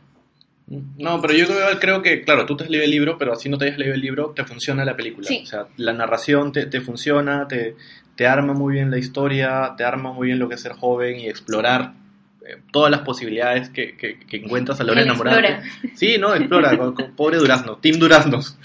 Durazno Pero Dignidad. Debió acabar. Durazno la película dignidad. debió acabar Durazno con los, dignidad. con los duraznos afuera, así, Durazno mirando, Dignidad. mirándolo. Me parece súper chévere eh, eh, lo de los padres, ¿no? De, de Helio también. Eh, la madre súper capa. O sea, súper capa. Está, está así. O sea, ella, ella entiende todo, pero. Sabe qué está pasando, Todo lo lo que su hijo no entiende, ella lo entiende. Y deja, y deja que él pase por la agonía de rendirse ante el sentimiento. Sí. Y parece que el padre nunca se da cuenta de nada, pero está perfectamente atento a todo lo que ha pasado. O sea, es- eso, ese final, por eso con el padre me parece increíble. Porque el padre parece que está en otro mundo siempre. Sí, pendiente de sus libros, Claro. de sus descubrimientos arqueológicos. Sí, sí. No, yo creo que sí. eh, eh, Yo creo, yo bueno. creo para, para poner el contrapeso, que, que creo que lo que me falla un poco en la película es que me parece, y me vas a decir acá y te vas a indignar que sí lo hay, pero me parece que hay un conflicto externo que falta. O sea, hay un conflicto interno que es Elliot, Elliot perdón, este Oliver aceptándose, que es muy fuerte obviamente, pero me parece que me falta algo más afuera, que incluso este Lady Bird, que me parece por eso una mejor película, que también es un tema sobre un adolescente aceptándose. Hay, en Lady Bird hay más obstáculos externos y siento un cierre con, con el final de Lady Bird que no lo siento acá. Entonces, por eso, como película, o sea, me parece sensorialmente bacán, la historia es muy baja, la actuación de Timothée también, pero hay, un, hay algo que es el conflicto externo de toda película norteamericana que me falta. O sea, Michael Shannon Pero no es una película "Ah, no, americana, es un director no, italiano". Water, pero al menos tenía ese conflicto, ¿no? Pero es que no le puedes pedir lo mismo a todas las películas. Esta es una historia diferente. Sí. O sea, yo creo que hay algo en lo que, lo que sí tenemos que, que trabajar un poco todos al ver una película y es, no le puedes pedir a una película A que te dé lo que te da la película B, que te da la película C. Sí. Son diferentes cosas, son diferentes historias, son diferentes directores, La- la mirada son también de- diferentes de- ritmos. director, sí. Este, lo que hace el director es te ubi- ubica, ubica al público como si fuera, como si fuera un espectador más, como si estuviera pasando el verano con ellos. Es, Sí. Día de verano, no hay nada que hacer. Mira cómo esta gente está ahí tirada del sol. Malditos pitucos que pueden hacerlo, pero Con sus problemas, por eso, eso también me tira atrás de la película. no, pero pero igual, o sea, no, no, o sea, eso no te quita que la película es hermosa, o sea, no fastidies. O sea, me parece que puede ser contemplativa, pero claro, es cierto, no le puedo pedir a todas las películas lo mismo, pero tampoco me sirve la excusa de algunas películas que dicen, no, yo soy diferente, acéptame como soy. ¿sabes? Pero- También me parece eso. pero ¿Qué nosotros te clase, de, qué, aceptamos qué como clase, eres. qué clase de facho eres para decir esas cosas? O sea, no, mira, la película, el conflicto externo en la película es que esto se va a acabar, o sea, que, que, el- que- que este romance no, no, es- no va a durar toda la vida. El o sea, conflicto es que él externo se va a es- ir. Es este, que es una historia idílica y luego te espera la realidad. Sí. La realidad es que Oliver se casa. La realidad es que no todos los homosexuales en los 80 fueron aceptados. Ese conflicto me pareció mejor hecho en 500 días sin ti. O sea, que No conflicto malo. Lo que pasa es que creo que estás esperando que una película que no es gringa tenga un desarrollo gringo. O estás esperando un antagonista muy marcado, como no sé, pues un cura de iglesia, un cura de iglesia que los quiera perseguir porque son homosexuales. No, no necesitas. O sea, eh, ¿Para qué más que la realidad, no? Sí, Que puede ser incluso más aplastante que un cura persiguiéndolos. sí. Sí, no, yo, yo, yo sí voy a defender Your Name, me parece que es hermosa. eh, y te invita a, a vivir, ¿no? Realmente creo que es lo que te deja la película. Así la vida te puede aplastar. Claro, por eso algunos deciden me parece tomar una buena película que, es, que me parece que le falta un par de cositas, por eso se me queda en 8, ¿no? Sí. No la encubriría. Nueve. O sea, incluso, Nueve. por ejemplo, 9.5. la siguiente Nueve película puntos. que vamos a hablar me parece que también tiene muchos errores, pero tiene un conflicto más poderoso. A ver, lánzala. gustando más, a pesar que sé que es menos película que Call Me By Your Name. Ala. ¿Quién? ¿Cuál es menos película? No sé si vamos a hablar de eso. Dale, Three. Three No, no, no hay forma. Three Billboards no es mejor que Call Me By Your Name. Que quede así en actas. Pero, Chacho, a- publíquese y, y Yo redáctese. estoy consciente que Three Apruébese, Billboards publíquese. Apruébese, es- publíquese. No, apruébese, redáctese, O sea, Sí, o sea, Three Billboards no es lo mejor ni siquiera del, del director, o sea, yo creo que In Bruges sigue siendo su, su mejor película, que es su debut. El texto de Three Billboards over Ebbing, Missouri. Eh, me aprendí el nombre completo. No, no es eso. Sí, sí, Three Billboards Outside. outside, Ebbing, Missouri. El texto es muy bueno, o sea, e- e- es, lo que se espera de... de- de- no, nunca pronuncié el nombre. de-. De, Mac- McDonald. Bac- McDonald's. McDonald. O sea, o sea, es lo que espero de sus textos. Son crudos, directos, eh, súper fuertes, Humor políticamente incorrectos, humor completamente políticamente incorrecto. Eh, es, es lo que me gusta, es lo que creo que me, me encanta de este, de, de este tipo. Necesitamos más mujeres quemando comisarios. Necesitamos más mujeres quemando comisarías. O sea, Frances McDormand o sea, siempre me pareció una actriz espectacular desde que hizo de, de la madre en Almost Famous. O sea, es un papel súper fuerte. Y sabes que ella te puede hacer las cosas más fuertes del mundo. Y en este ¿Y papel... tú le crees que ella se va a quemar Sí, una sí, comisaría? sí, sí. Pues, de hecho. O sea, está completamente bien logrado eh, su papel. Woody Harrelson es espectacular. Y cuando Woody Harrelson se va de la película porque muere, se- es otra Spoiler, película. spoiler, No me spoiler. jodan, o sea, si no la han visto hasta ahora, eh, ¿cuándo va a salir el podcast? Eh, esta semana, Ya el pues, martes. o sea, va a salir el martes, se han tenido todo el fin de semana para verla. eh, bueno, se estrenó hace como dos o tres ¿Ves? O sea, ya está, está en el cine, ¿ves? Sí. O sea, si la gente no la ha visto y quiere esperar al Oscar para ver la película, no, Mucha no a moleste, ya, se spoilearon. Nuestro- muere muere Woody Harrelson. público. Muere Woody Harrelson, Ya lo di, entonces dilo completo, se suicida. Se suicida Woody Harrelson, spoiler alert, no me importa. Esos eh, caballos necesitaron un psicólogo. Sí, eh, pero claro, es el momento así decisivo de la película porque a partir de eso la película se cae. Se, se- cae, comienzan a ver los cambios Más y demás. comienza pero, a aparecer más Sam Rockwell. pero este, pe- pero yo creo que sí, eh, es buena, pero no es la mejor. O sea, si le dan el Oscar, eh, me Le voy a sentir un poco mal, lo- me voy a se sentir un poco mal porque ha estado, ha estado ganando todo. eh, Ha, ha ganado casi todos los premios a mejor película. yo creo que tal vez eh, eh, eh, eh, McDonald's, McDonald's Old McDonald. O el McDonald's. Maldita sea, siempre tengo problemas con el nombre de este tipo, pero, o sea, me parece que, Tacaño, hace muy buenas historias, puede hacer historias muy potentes, pero esta no es la mejor de él. O sea, yo no, solamente por eso no, se, no le daría el Eso Oscar. es algo de lo que hablábamos, creo que ayer, que no es porque sea un mal director, es un gran director, pero creo que tienes que tener algo más que empatía, que realmente lo tiene en el guion, pero para contar la historia y el drama por el que pasa Frances McDormand, que es la muerte de la hija, la que manda la mierda antes de desaparecer y que luego se entera que la matan, la vi- no, que la violan Mientras mientras estaba muriendo y luego la queman, que yo no, o sea, no me imagino cómo reaccionar ante eso. O sea, siento que un hombre se puede acercar mucho a reflejarlo bien, pero no te va a terminar de contar todo porque no es mujer. O sea, no estoy diciendo que sea limitado. o sea, no creo. Creo que ha, con- que ha contado una gran historia, pero que ha faltado un poquito más para yo creerle todo. Un poquito. O sea, la, la película es completamente Frances McDormand siendo On genial. fire. Sí, no sabemos qué hace Tyrion ahí, aparte de hacer su célebre línea de sí, yo soy bueno bebiendo y haciendo otras cosas. Y nada más. Eh, pero es porque eh, McDonald's, McDonald's, McDonald's. McDonald's No. tiene una fascinación por los enanos que ya vimos en In Bruges. Eh, pero nada, yo sí me sentiría mal como fanático de este tipo, que además sus obras de teatro son espectaculares y tienen, o sea, es texto, o sea, el texto es hermoso, es bello, es duro, es, es lo que se necesita, es efectivo. supuestamente va a ganar, en teoría, se cree que él va a ganar el Oscar a Mejor Guión Original, que no creo que debería. Yo creo que quien debe llevárselo es este Get Out, pero... Pero bueno, Richard, tus comentarios. O sea, la película, la película tiene errores de, de guion, un par de errores de guion porque, o sea, me gusta lo que hace Nolan con los personajes, con, con el guion, pero progresividad con la que cambian algunos personajes, como por ejemplo el de Sam Rowell, que me termina de tirar para atrás, ¿no? Ujú. También hay un tema con el mismo personaje de, de Francis McDormand, que, o sea, sí, me parece una gran actuación y todo, y la tía escapa, pero me parece que se queda en una nota, se queda en la nota de que sí, tiene un objetivo y lo logra cumplir hasta cierto punto, con un final abierto además, que está muy bien además, pero que creo que se queda solo en ese, en ese, en ese estilo de personaje, ¿no? La mujer dura que tiene este tema que Pero- quiere vengar a su hija y con justa razón, pero se queda en esa nota.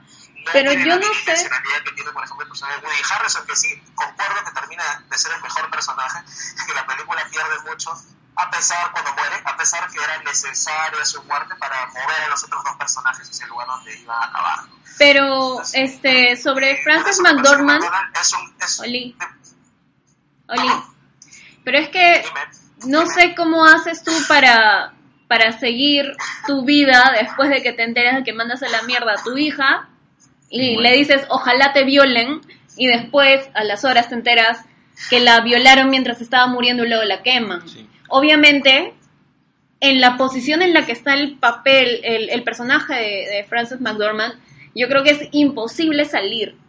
O sea, sí hay, hay frases que son como que no frases hechas que dicen que uno no está, que un padre no está listo para enterrar a un hijo. Yo creo que es eso, ¿no? O sea, no saben cómo salir o cómo seguir adelante. Yo tuve, yo tuve ese mismo debate sobre el, sobre el, el nivel de la interpretación de Frances McDormand cuando, cuando salí ver la película con, con un grupo de, de- de amigos y amigas. Este, me decían, claro, pero es que la tipa nunca cambia de, de, de- de- de- interpretación y es que no lo necesita. O sea, ese es el tipo de, papel que tiene que tener. O sea, su intensidad a lo largo de toda la el película es su, es su ira, es su, es su motivo de venganza. O sea, eh, tiene, un, tiene momentos donde sí se quiebra, donde sí es, es más humana. Este momento con el venado, eh, Con las flores. con las flores, o sea, sabes que no es una persona que está llena de ira, pero sí eh, necesita justicia, venganza, Es que es, necesita un cierre. Y ella no ha tenido un cierre para todo su duelo. O sea, es, es, el- el dolor hecho ira. Exacto, o sea, es el dolor hecho ira. Y no, no, hay, eh, no hay por qué bajar la intensidad. Ella no va a bajar la intensidad hasta que obtenga justicia, hasta que sepa quién fue el, el perpetrador del, del delito. Y es algo de lo que se puede hablar y es un tema súper actual. Es como cuando es como cuando te dicen, ay, ¿por qué sigue marchando la gente para que Fujimori vuelva a la cárcel? ¿no? O sea, o sea vamos, es, es la necesidad del cierre del, del duelo, ¿no? Y mientras esté libre la persona que ha cometido el crimen y la violación de derechos humanos, o sea que Fujimori debería estar en prisión, eso es lo que quiero decir en este momento. Eh, claro, Frances McDormand no va a bajar la intensidad de, de- de su personaje, ¿no? No tendría por qué hacerlo tampoco. O sea, te das cuenta cuando cuando, o sea, lo absurdo de que le piden, que lo que tú estás pidiendo es lo que le pide el cura a ella. Oye, ya córtala, ¿no? Ya estuvo bueno, ya sufriste, ya sabemos que, te ha pasado algo feo, pero ya regresa a tu vida normal. Y es como le pides a una madre que le ha dicho a su hija, ojalá te violen, y la violan mientras está muriendo y luego la queman. O sea, tienes que regresar mil veces a que la hija de ella, la que le dijo, ojalá te violen, la violan mientras estaba muriendo y luego la queman no sé, o sea, yo no, yo pienso solo tener gatitos ya, pero yo no me imagino cómo debe estar es- cómo debe ser estar en esa posición y cómo de estar en esa posición poder seguir adelante. Entonces, si no somos así de empáticos, como que creo que sí, este, el director es empático al dejarla estar en ese estado de manera permanente. Es dolor mostrado por medio de la ira y es dolor que se quiebra cuando está cuidando las flores. O sea, creo que no hay una escena más bonita en esa película que ella cuidando las flores debajo de los de los de los billboards. Donde encontró además el cadáver de su hija. Claro. Sí, y solamente para, para, para terminar una cosa eh, que, que también es, es necesario resaltar, o sea, aquí en esta película hay que decirlo tal cual, si esta película gana el Oscar es porque es una película sobre la búsqueda de justicia frente al asesinato de una mujer en un momento en el que es muy necesario que se hable de estos temas.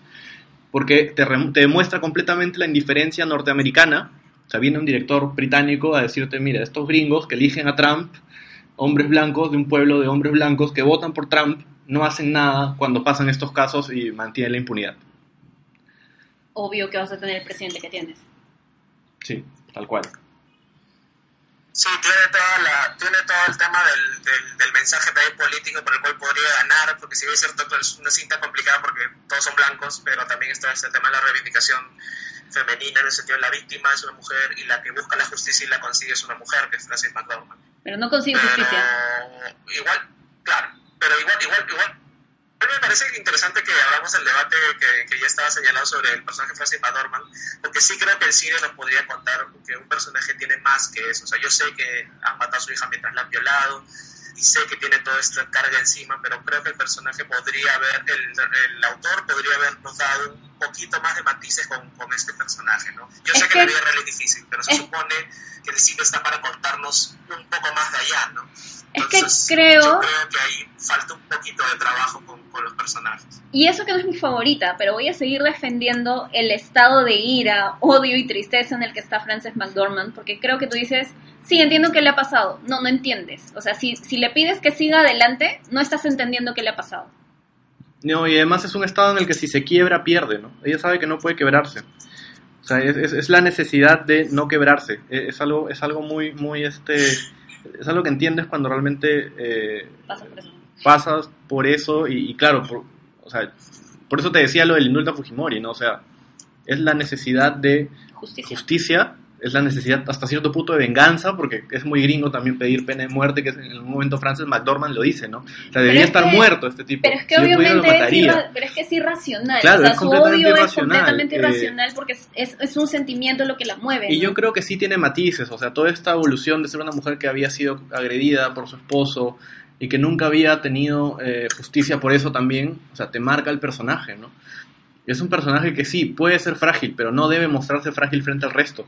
Y si nos quedamos con esa imagen de que no es, de que es una mujer que se mantiene en un mismo estado, ya ganó, porque eso es lo que necesita mostrarte. Y eso es lo que, tal vez con su mismo hijo, eh, su hijo es el que se quiere, su hijo es el que le dice, mamá, la estás fregando, eh, me van a jugar en el colegio, ¿por qué tienes que obligarme a recordar cómo había muerto mi hermana? Eh, pero no, ella, ella sabe que tiene que mantenerse dura porque es su lucha por justicia, ¿no? Y ya está. Eh, yo sí, mira, no es de mis favoritas, eh, y mira cómo le terminó defendiendo, ¿no? Yo creo que sí, este... Es, es porque es una... Es- más de lo que le he defendido, pero es más Sí. un tema de balance, ¿no? Sí, es- es- a la película, que es muy buena, pero sea, me parece que sería una justa ganadora Sí. si lo vamos a ir adelante. Sí, no, Sí, no, no, o sí, sea o sea, que- no, no sé si justa ganadora, pero... Es que es un año muy difícil, Sí. en donde creo que tal vez año- los años anteriores han sido más fáciles porque tal vez has tenido una o dos películas buenas y las demás Relleno. medio que de relleno. Sí. Este año yo creo que sí elegir a la ganadora está un poquito difícil. Sí. Y ya está. Sí, es verdad, Ya. es cierto. sí. Pasamos, bajamos la intensidad. La siguiente. Y vamos otra vez a poner unos lentes un poquito color de rosa. No, olvídate, para mí Lady Bird es la mejor película que he podido ver en, en este mes. Es mejor que Call Me By Your Name, es mejor que todas. Hay 20 pisos hasta abajo, te cuento. Puedo rebotar. Ah, sí. Eh, pero no, a mí Lady Bird me encantó. Lo único que voy a decir, pelense ustedes. ¿Por qué? A mí me encantó. A mí me encantó también. A mí me encantó. Tal vez está dentro de la mitad de mis favoritas para arriba. Y, y me gusta porque es difícil que la academia sea empática con la historia de una chivola adolescente que está pasando, sufriendo la adolescencia y está encontrando que su mamá es el ogro. O sea, ese, ese rito de paso, ¿no? Donde eres chivolo y odias a tu mamá y luego creces y te das cuenta, bueno, mi mamá no era tan ogra, ¿no? Mi mamá hacía estas cosas porque medio que tenía razón. Y después, mientras más envejeces, te das cuenta, mierda, mi mamá sí tenía razón. Y tenía razón de hacer las cosas que hizo conmigo en su momento. Y es eso, ¿no? Es ese, esa toma de conciencia que alcanzas cuando creces. Y creo que puede ser un... Todo depende mucho de cómo cuentes la historia, depende mucho del guion y puede ser una historia muy aburrida porque que está plagada de momentos bastante íntimos y posiblemente intrascendentes, como puede ser este actuar en una obra del colegio, pelearte con tu mejor amiga, pero lo cuentan de tal manera, sea, lo que hace Greta Gerwig me gusta mucho porque hace que todos esos momentos que pueden ser pueden parecer a la vista de los adultos poco importantes, hace que tú te que tú te compres la historia de Lady Bird y que y que quieras que a ella la llamen Lady Bird y en el momento en que ella conoce a un chico en la universidad y dice, ah, no, yo me llamo Christine, entonces, obviamente yo también hubiera hecho lo mismo, ¿no? Ya dejé de usar mi nombre de posera chivola No. y ahora ya soy adulta. Sí, claro, Charo. Muerte. Muerte. Le- Chancho. le- Lady, Lady Bird es hermosa porque es gente común y corriente viviendo y contándote esa historia. Eh, lo extraordinario es lo- cómo viven, cómo se relacionan. Es un texto magnífico. A mí me encantaría leer ese texto porque eh, lo tengo, los no lo diálogos. no, no, no. Sí te lo sí lo pasado. Ya, bueno.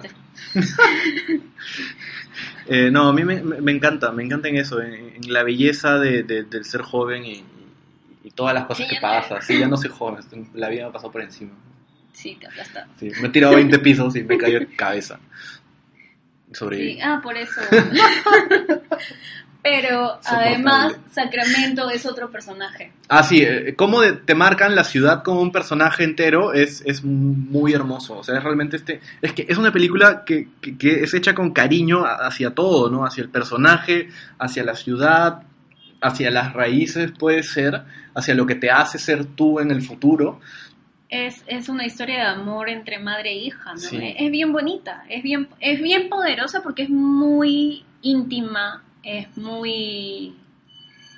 No es la historia de cómo cambia el mundo después, antes y después de lo que te cuenta la película, como puede ser Darkest Tower, Dunkirk.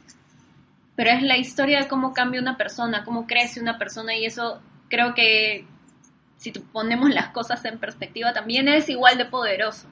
Sí. O sea, te hace sentir más cercano incluso al personaje, a, a- a- las historias.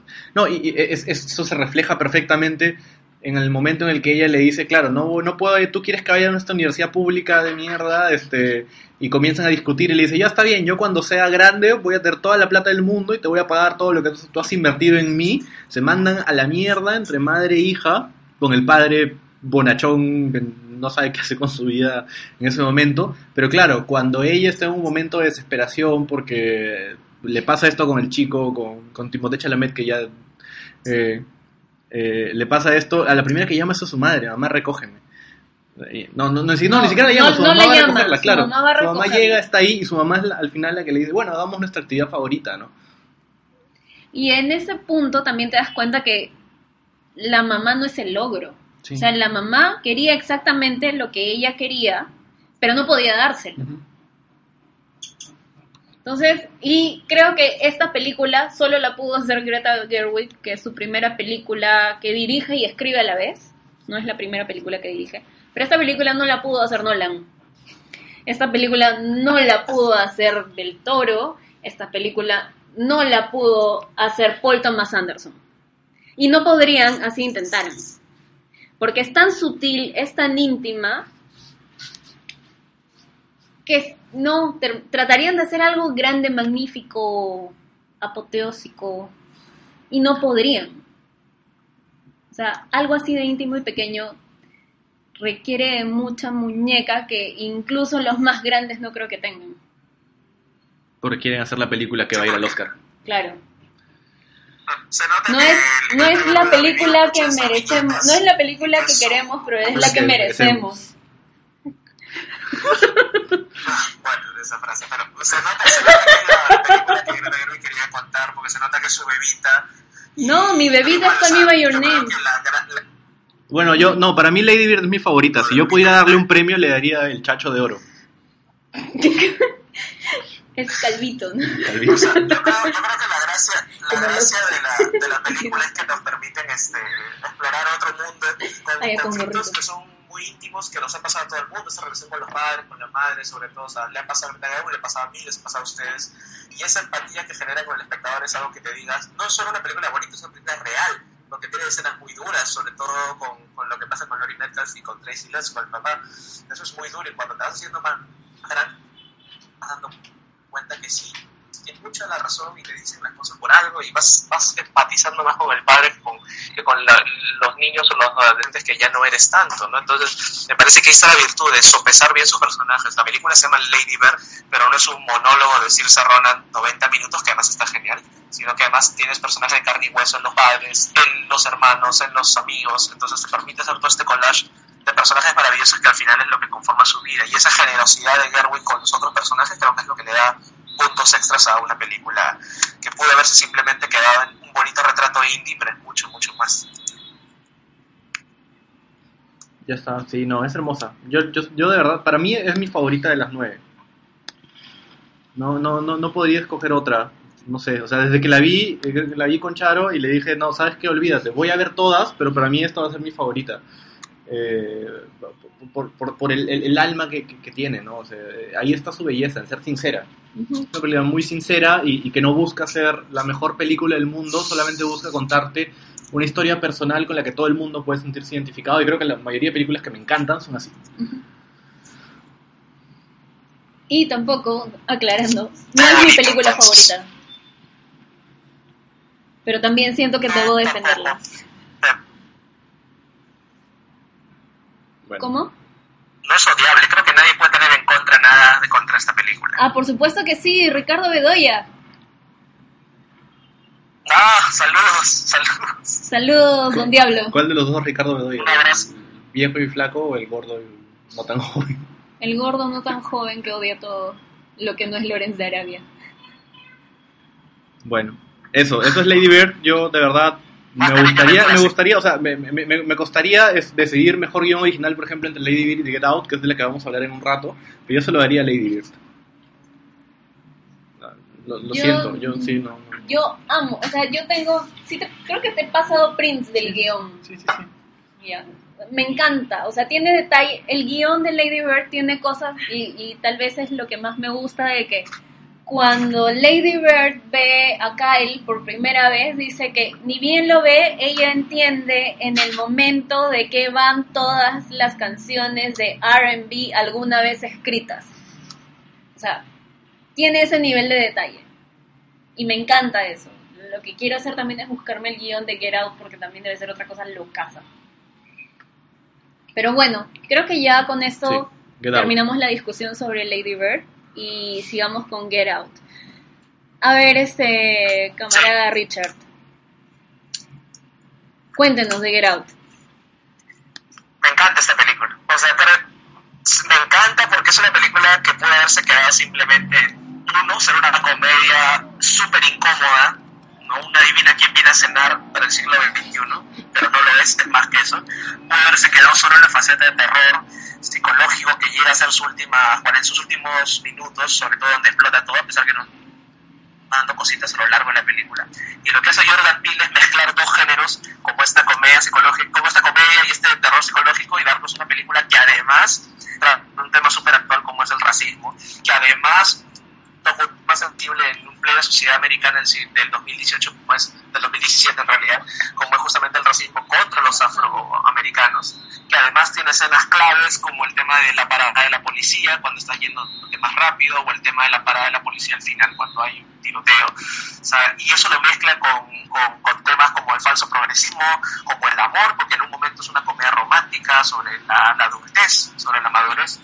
Entonces, que te haya metido todo esto Jordan Peele en un cóctel de una hora y cuarenta, una hora y cincuenta que dura la película, es increíble, ¿no? Es, es, es, es, alguien que solo un prodigio, por así decirlo, un visionario pudo haber hecho esto para meter y contarnos un tema tan fuerte, tan actual, en, este, en una película de esta forma, y que una película técnicamente de terror psicológico, ha metido de las nueve nominadas al Oscar es también algo súper impactante y que te demuestra el poder de esta película, que además es la que se estrenó más temprano que las otras nueve, se estrenó el año pasado en febrero, me parece, o en Sí, marzo, en y febrero. ha sido tan poderosa que ha durado, que ha durado toda la carrera y no se ha caído. Ujú.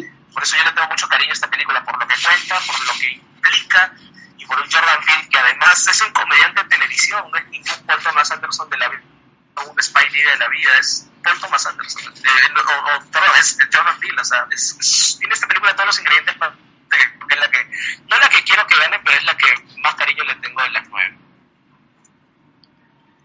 Yo vi Get Out y probablemente no lo hubiera visto si no estuviera nominada al Oscar. Y realmente lo que vi me sorprendió mucho. O sea, no era la película que me esperaba.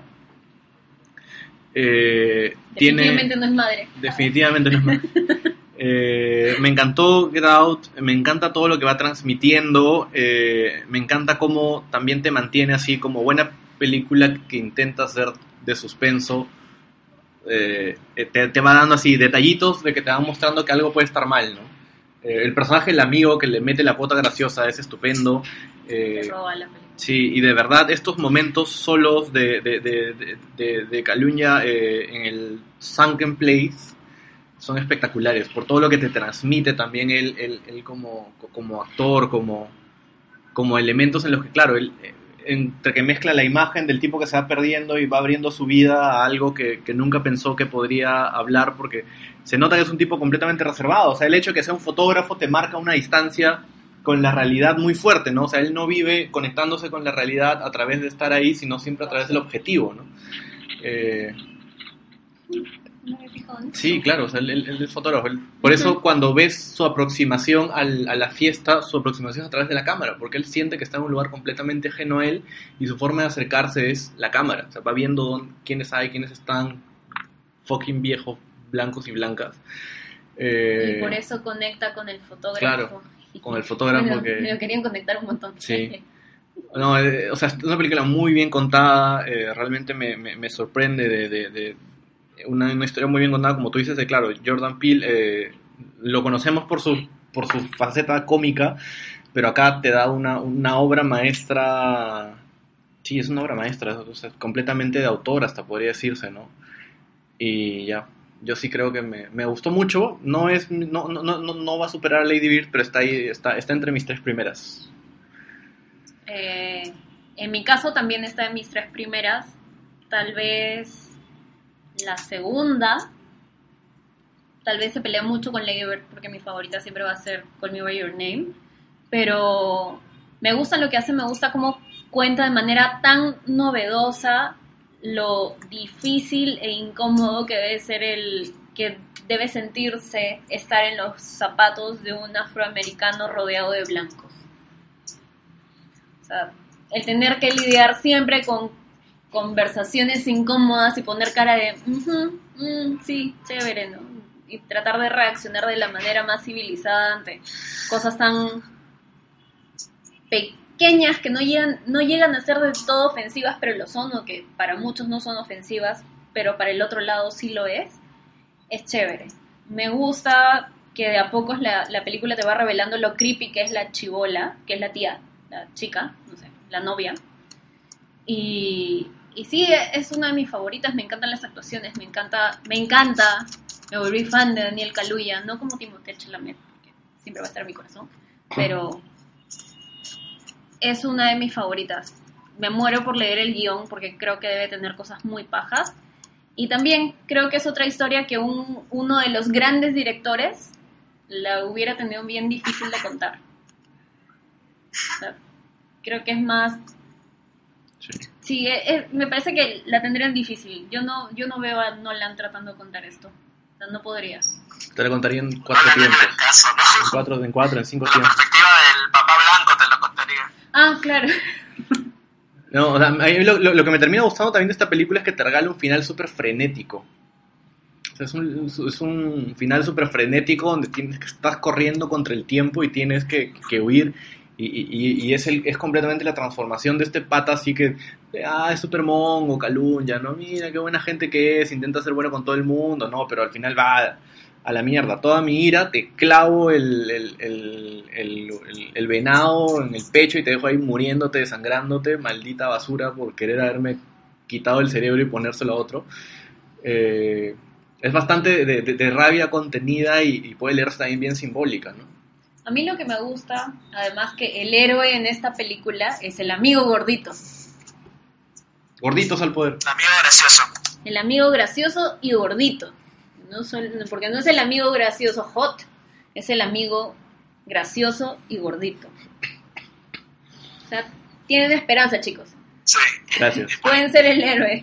Es que claro, lo que pasa es que te demuestra Bill que es arrojado, o sea, no tiene miedo, como decía Chacho, de acabar su película con una escena frenética de 30 minutos, o de meter un personaje no solo gordito, sino este, además este, graciosón, pero súper gracioso, desbordante, o sea, incluso alguien te puede decir, ¿y qué hace esto en esta película? Y no, no le importa, él es su película, es súper honesto y, y, y bacán, o sea, un director, un cineasta, que ni siquiera pasa los 40 años, es preciso así, y esta gente, esta sangre nueva, como Greta Gerwig, para un 2018 que sí, pues yo no voy a matar a Spielberg, pero es necesario otros otras visiones y Jordan Kill the past Let the past die.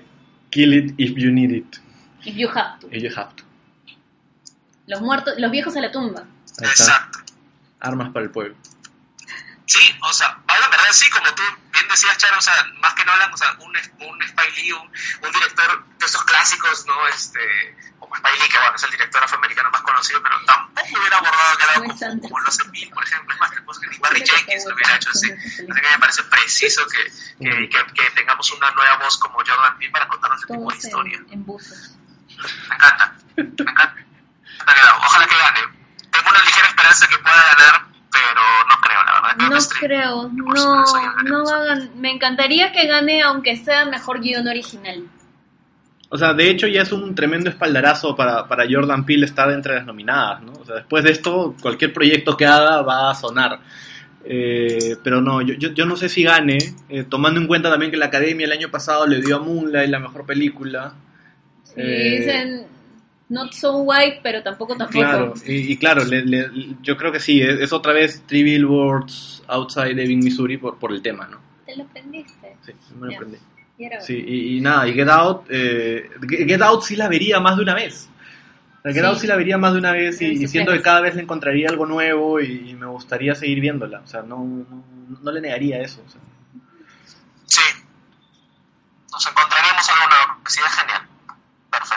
Ya, ahora pasemos a la polémica. Polémica y Sí. la última. La que sobra de las nueve.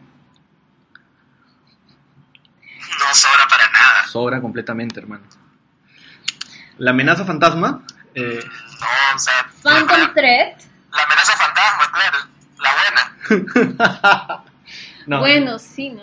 O sea, es, es una película como producto cinematográfico muy bien hecho. Es hermosa visualmente. Tiene un muy buen vestuario, la ambientación de época es espectacular, la actuación de Daniel Day-Lewis como el tipo este Las rayado está muy buena, pero yo no, no sé si está a la altura del resto. O sea, para mí es la última, la última de las nueve. Es diferente. Yo creo que es diferente.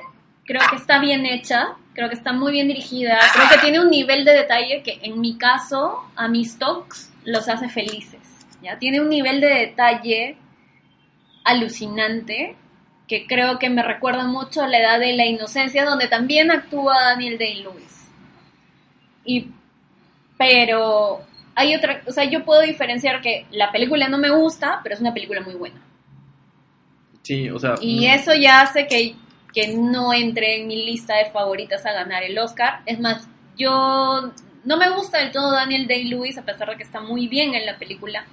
Creo que la, no es la mejor, actuación. mejor, no, sí, se le ha visto mejor. No es la mejor actuación Pero- de él y no es la mejor actuación de las nominadas. Sí, o sea, para, para lo que él hace en esta película lo hace bien, o sea, no es lo, no es lo mejor que se le ha visto. Eh, y sí, claro, o sea, a mí me parece, por eso decía, como producto cinematográfico que implica edición, vestuario, reparto, Sonido. sonido, eh, montaje, todo, es, es- está bien hecho. Está bien hecho, pero no me parece que está mejor que todas las otras ocho películas. Eh, y sí, Pero ¿qué, ese- te- qué les tira para atrás? O sea, ¿qué es lo que más le molesta de la película? La O sea, historia- la historia no me hecho, ¿qué gusta. es que- la historia no me gusta, para comenzar a mí, la historia no me gusta. Igual, no solo no me gusta, la odio con todas mis fuerzas. La historia, ¿Por qué que no es gusta? diferente que no la considere buena a la película. Son dos cosas.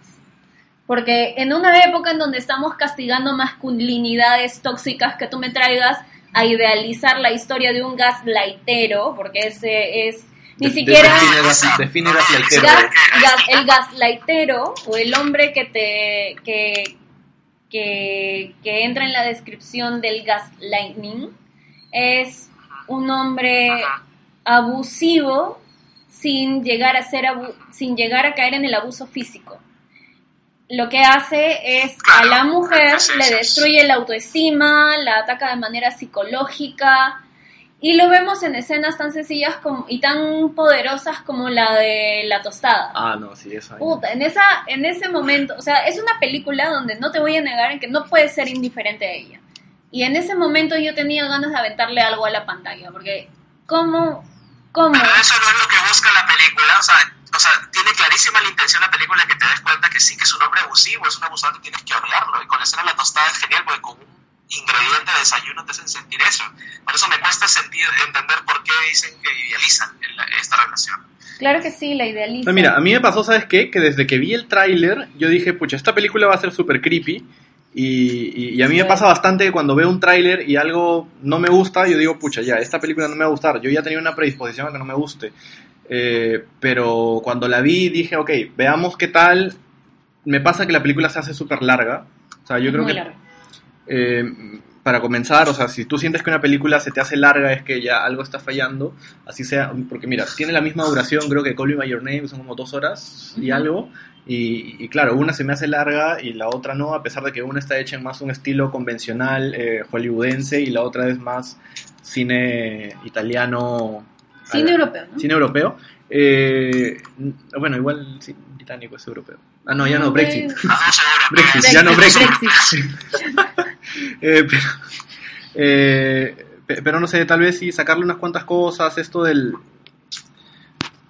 Claro, dos horas diez minutos dura la amenaza fantasma de Phantom Thread. No sé por qué le he leído la amenaza fantasma, o sea, por qué es que tanto la, la he odiado. Suena gracioso, chacho, suena gracioso. Suena divertido, pero me parece que sí, o sea, la película va, va perdiéndose en, estas relaciones extrañas. Claro, duran igual, Call Me By Your Name y, la amenaza fantasma.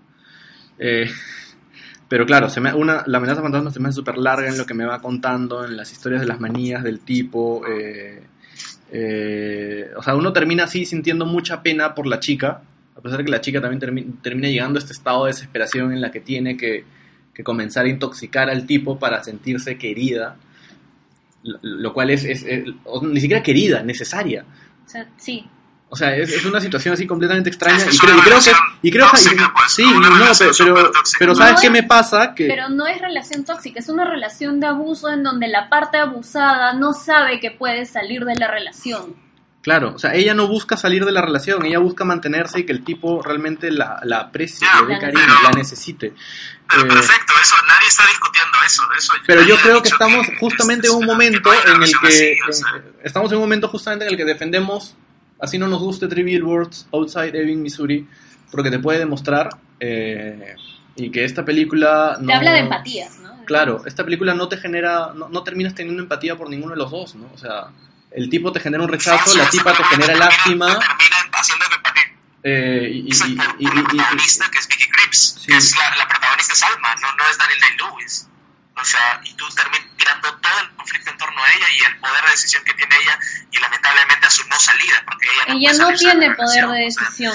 Cuando tú estás en una en una relación, tú estás en una relación de abuso y eres la parte abusada, dominada de manera psicológica, tú no tienes poder de decisión. No eres capaz de reconocer que estás en una relación de abuso. No tiene, claro, perfecto, no lo No puedes salir, entonces no puedes salir, no puedes salir de la relación. ella sin poder de decisión. No tiene poder de decisión. Creo que ahí la única que tiene, la única que tiene poder de decisión es Leslie Manville, que es la hermana. La hermana. Es la única que tiene el poder Pero de decisión. Pero es porque él le da poder de decisión. Me encanta la parte... Es un poder de decisión cedido por el pata raro este. Ni siquiera me acuerdo cómo se llama. Willoughby Willow. Woodcock. Reynolds Woodcock. Porque la hermana, la hermana en un momento, Daniel Day-Lewis le dice, oye, no se quiere pelear con ella y ella le dice, no te conviene entrar a esta pelea porque no quiero que salgas perdiendo, algo así le dice, o sea, tampoco es un poder cedido. Claro que sí, es, un poder. Él, él decide quiénes se acercan y cómo se acercan y en qué momento se acercan. Quién tiene poder, a quién le concede poder limitado y a quién no. O sea, ahí creo que eh, el, el, el o sea, el, muro, el muro que genera la película, y esto es, mi apreciación personal, o sea, es lo que yo siento, es, justamente por la temática. No me, no me, no me va, no me voy a sentir cercano nunca a, un tipo, a una temática así. Eh, ya desde la época en la que me está contando, por más que claro, me, encanta, me encanta ver calles de Londres que, he conocido, pero eh, pero no, no, no, me, no me siento cercano a la historia y, y, por la temática me, me, va alejando. O sea, pero, pero, eso es claro, es como, es, como yo, es como yo la veo, ¿no? Y, pero por eso te decía, o sea, como producto cinematográfico, o sea, me, me, me, da, me da muchas cosas, me da muchos elementos, me da grandes escenas, me da este me, me da un muy, una muy buena edición, este, me, me, da este una producción, una producción muy bien hecha, o sea, pero no, no termino de, de- de enganchar. Y creo que al final las películas que tú amas o que tú odias son con las cuales enganchas o no enganchas, ¿no? Es que no sé, Checho, porque en Get Out no tenemos nada en común. Creo que los personajes más parecidos a Get Out son el papá blanco progresista, que podría ser una especie de versión adulta de nosotros. Nosotros no nos No hay manera que yo, Yo me no- no- parezca no- no- o no- me identifique no, con el papá no soy blanco, blanco. no Yo soy soy blanco y no tengo una casa de campo. Y yo... No eres vivo en- no vivo en el primer mundo. más- y tampoco eres más o menos, no eres afroperuano, o sea, en ese sentido, o sea, dentro del Perú, por ejemplo, lo de Get Out me puede haber pasado más a mí en España, lo he sentido sí en España tal vez, pero no en Perú, o sea, yo no soy Nosotros de no vivimos en el primer mundo. Y, y no por eso no me gusta Get Out, o sea, no sé hasta qué grado tiene que haber esa empatía con algún personaje de la película para que tú entres a la película. Es que no es empatía con algún personaje, es, empatía con la que La historia. película en un momento equivocado. Sí, debió. O sea, Phantom hace, 3 hace debió 10 años, llegar hace hace 10 10 años, 15 hace años. 10 años era así, Sí. perfecta, o sea. No, no, no, hace 10 años nadie lo hubiera cuestionado, probablemente. Eh, pero claro, o sea, e- Sí, este es no, un y tema... está perfecto que se, le, que se le cuestione. Mira, yo estoy de acuerdo con que no se premie, por ejemplo, Casey Affleck. Sea, este año Casey Affleck no hubiera ganado, este año Casey Affleck no va a ir al Oscar va a romper la tradición de dar el mejor actor, el Oscar a la mejor actriz, pero Casey Affleck es un tipo que acosó y que cerró extrajudicialmente su, su demanda, está muy bien excluido. Pero acá estamos hablando de la película, no estamos hablando ni de Paul Thomas Anderson ni de Daniel Lewis, estamos hablando del producto cinematográfico. Claro. que cuente una temática así, que dudo que, que para mí no idealiza la relación tóxica, creo que hay que entender la película hasta el final, pero bueno, son Pero lo hemos entendido y sea, lo hemos visto. O sea, sí, pero no puedes sé, pedirle sé, a. no- No le puedes pedir a una persona que porque algo está bien hecho le guste. Son dos cosas. Es como que. No, claro, Es como. No te voy a decir, por ejemplo. de- que ayer hablábamos de esta película estúpida y tonta, que es Crazy Stupid Love, me gusta. No es, no es algo que vaya a cambiar la historia del cine. No creo que sea ni siquiera remotamente buena, es entretenida. Pero me gusta. Sí. ¿Me entiendes? Son dos cosas diferentes, el que algo te guste y que consideres algo bueno. Yo creo que Phantom Thread es buena. Está bien hecha. Pero la historia no me gusta. He tratado de que me guste, he intentado verla dos veces, en la segunda no pude, porque no puedo enganchar con una historia de ese tipo. Sí, o sea, mi- mira, pasa, pasa, pa- o sea, por eso yo la mandé al último. Y mira, mi primera reacción ni siquiera fue ver la película o leer algo sobre la película, sino ver el tráiler, ¿no? Eh, y los trailers sabes que no te dicen nada, eh, pe- pero ya está, o sea, no, no, si no conectas con la película, por más que te presenten una obra súper bien hecha, eh, ya está, o sea, sí, no voy a decir que la película es mala, o sea, al contrario, si está, si ha llegado a estar entre las nueve nominadas, es porque realmente tiene algo y se rescata la- el nivel de producción que tiene y la forma en la que, en la que está contada. Sabe, sabe, sabe, sabe transmitir los frenetismos que tiene este tipo, que, que realmente está. eh, es un divo loco, rayado, eh, con manías y demás. Eh, pe- pero ya está, no, no, no, no me gusta, no la voy a defender. eh, y si le podía, y si la gente si la gente, si la gente me dice, ninguna película que tenga algún personaje loco rayado, o sea, Naranja Mecánica, El Padrino, también no conectas. O sea, porque tiene amorales, no, abusivos, no, no, disculpa, No. la naranja mecánica aptos. No puedes no puedes comparar, la comparar, naranja no vas a comparar ni siquiera al padrino. O sea, el padrino sí te lo- no te lo. No, obviamente, o- No te lo obviamente no estoy comparando, estoy diciéndote un ejemplo, un símil. O sea, son películas que también tienen personajes corruptos y amorales. Tú dices que no puedes empatizar con películas de Pero personajes siquiera es Pero moral, o en sea, es el caso, en el caso del padrino, en el caso del padrino, tenía un código moral diferente que, que no coincidía con el código de justicia norteamericano. Son dos cosas diferentes. Pero, y para él lo más importante era la familia. Y le, y le- le- le pegó y la botó de la familia. O sea, no me digas que era un personaje con moral. Era un Claro que sí. villano. O sea, Para él lo más importante era la familia. ¿No? ¿O no? Para él lo más importante era la familia. Su Fuera de la familia, la muerte. familia. Y si alguien traiciona a la familia, Así pierdes, dentro de la familia. pierdes este, el valor que has ganado por ser miembro de la familia. O sea, no te importa que le haya pegado a su esposa. La familia es lo máximo, por ende está bien ese personaje. Por No, eso esa película funcionó en esa época. ¿O no? Sí, es, lo de la época, o sea, eh, No, esta- esta- a ti, a ti, a, a ustedes como cinemeros, o sea, me dicen que no pueden empatizar con películas donde hay personajes Yo te estoy hablando de una película en esta época. Yo te estoy hablando de una película nueva en esta época. Y además el tipo ni siquiera es un corrupto, o sea, si fuera Ah, corrupto, o sea, si fuera corrupto sería presidente del Perú, o sea, pero este tipo ni siquiera es corrupto, es un No, divo, es un divo incomprendido, que Es sus, sus- Privado. sus- sus man- sus Concepto manías, sus manías le hacen crear arte, eh, y es como Es que coge a la chica esta del maniquí humano, eh, yo creo que es la época, eh, y realmente no, no, no, voy a, no voy a poder conectar con una película así en este momento. Eh, y probablemente hay muchas películas no que yo vea, probablemente hay muchas películas... Con Mad Men, ¿no? ¿Con qué?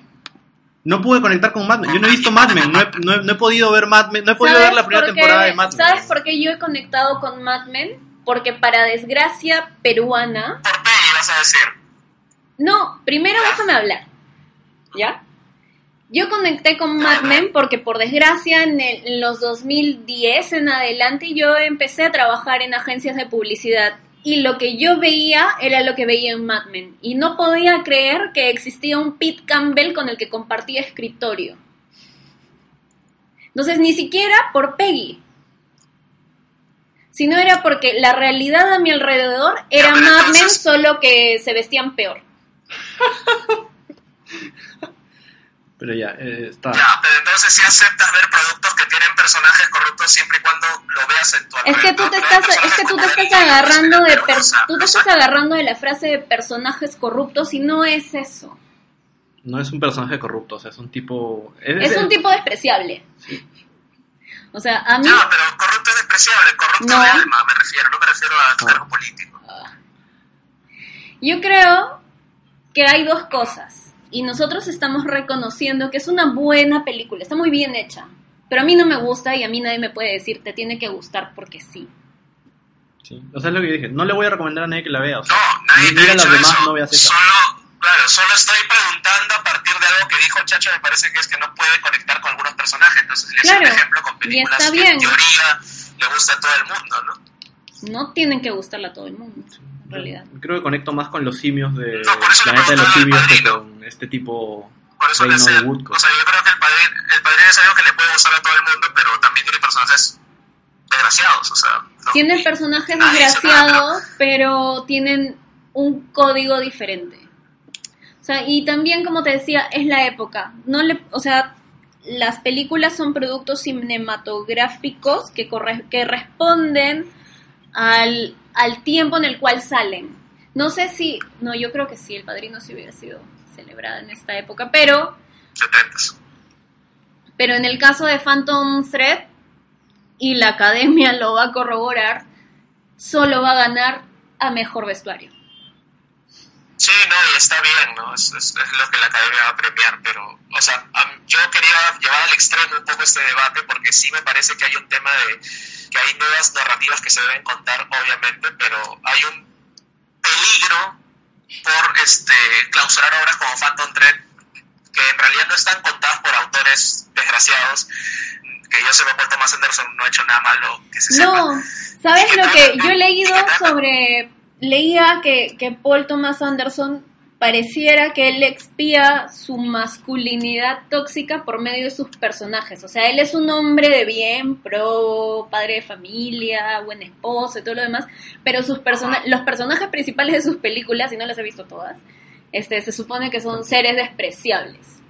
Entonces, lo- la teoría de este, de, este, de este artículo era que pareciera que, que, que, él como que expía sus demonios por medio de sus personajes en sus películas. Y me pareció una teoría interesante. Tampoco le he dado tantas vueltas y tampoco me interesa ver cuál es la conexión real o no entre los personajes y la psique de Paul Thomas Anderson. Que eso ya es otra historia, la verdad que me interesa muy poco. Pero me parece una posibilidad. Sea, me parece medio razonable lo, lo de este artículo, ¿no? O sea, ¿por qué no? Sí, y, y mira, y solamente para, para ya cerrar esto, o sea, si esta película no hubiera tenido que verla para este podcast, no la hubiera visto. Es esas películas que no hubiera escogido para ver. Eh, Yo la odié. Como, como, como, como me pasa con 20.000 películas que veo el tráiler y digo, no, no voy a ver esto, no es lo que me gusta. eh, y nadie me va a obligar a ver esto, bueno, salvo Charo que me dice, mira las nuevas películas, si no, no vas a llegar al podcast. Eh, pero, pero, pero ya está, o sea, nadie está diciendo que la gente no vaya a verla, es solamente una elección personal. Eh, basada en factores completamente irracionales y y personales. Eh, y yo conozco mucha gente que ha ido a verla y le ha encantado, le ha parecido espectacular, le, le encanta la- la- le encanta todo lo que hemos dicho, o sea, el producto cinematográfico, nada más, o sea, eh, solo que no, no voy a defenderla, no voy a decir que es una, que es, que es una, buen- que es una película eh, memorable, etcétera. O sea, No, yo la mando al sunken place de las películas. o sea, para mí está en el último lugar de las nueve. Sí. No, No, no, no, no. En el último está The Post. Incluso Phantom Thread es mejor que The Post. pero mi, mi yo periodista. Ay, no, tu yo periodista debería quedarse con Spotlight. No, Pero claro, al me final, con al Spotlight final toda la por eso vida. te terminas traicionando, chacho, porque dices, o sea, al final hay otras cosas. O sea, cuando tú analizas una película, la película y otras cosas. Tú dices, mi yo periodista sé que la cosa más arriba. Es que al final nos hace a todos, ¿no? El cine es algo tan complejo y por eso es buena hora que este grupo, a diferencia del stream Matar Cable, tenga tenga, y tenga comentarios cruzados, porque lo bonito es que no coincidamos. ¿no? Sí, no, y es, es- es genial, o sea, es que perspectivas tan distintas. Sí, ya estamos. Char- Charo nos, dice que estamos en hora, en tiempo. hemos- hemos este- logrado el Sí, tiempo de duración de, de- de. Phantom Thread. Sí, Estamos en dos, horas diez. Estamos ahorita en los Última subtítulos. línea, última línea para, para la siguiente etapa. Vayamos a la siguiente y última parada. ya. próxima el- estación.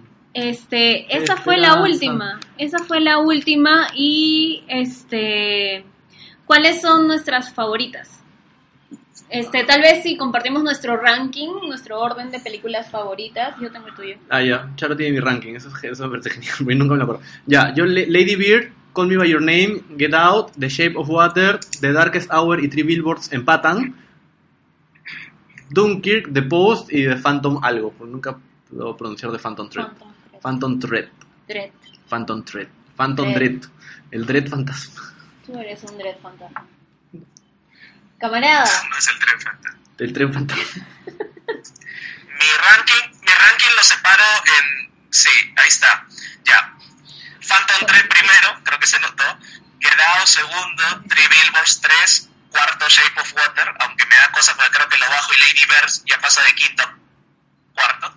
Y ahí hago una raya. Me parece que estas en otro año, cuando eran cinco nominadas, les hubiera metido estas cinco. Más abajo, Call Me By Your Name, The Post, Dunkerque y en último lugar abandonado Darkest Hour, que me parece que sobra ahí, pero bueno, ya lo había dicho antes. Ya, yo estoy buscando, yo estoy buscando mi ranking porque obviamente para encontrarle su ranking dejé de buscar el mío. Gracias, Charo. Es un- Es una persona muy amable. Sí, claro. Hay que darle el Oscar a la amabilidad.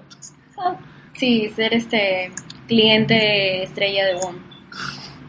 Este, mi la la la vamos a hacer que esta película dure, no ya dure más que Es que postas muchos memes. ya. Charo. Sí, pues, los que tú me pasas, ya.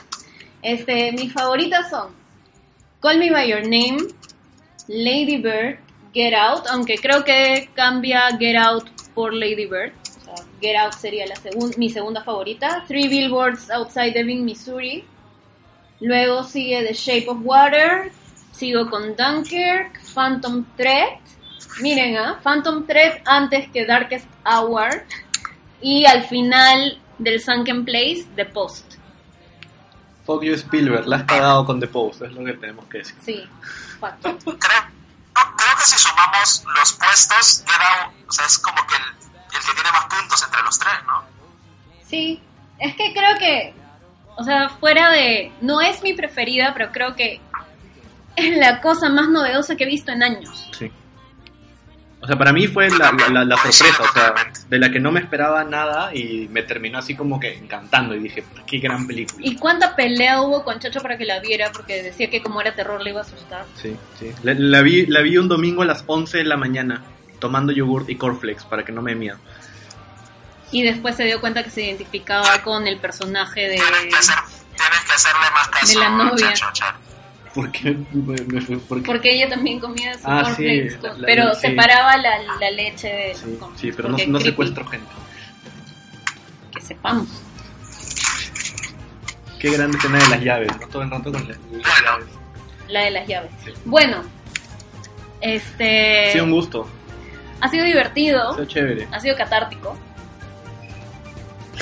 O sea, es- está súper, ¿no? Yo me, ha encantado, creo que es el primer año que llevo al Oscar habiendo visto las nueve nominadas a mejor película. Y eso que no ha visto la de mejor actor y mejor actriz, pero bueno, no se le puede pedir mucho. Sí, lo siento, tengo que salvar el mundo, Charo. Uy, se Ya. cortó. Se cortó. Se cortó Richard, espérate. Perdimos a nuestro amigo Richard, Richard. te vamos a llamar, no te preocupes. Rescatémoslo del Sunken Ha sido bonito hablar de cine, ha sido bonito hablar de películas tan diversas, eh, porque realmente es lo que te ha dado esta, esta nominación. No hay una película igual a otra, creo. Y pues eso, y gracias por acompañarnos.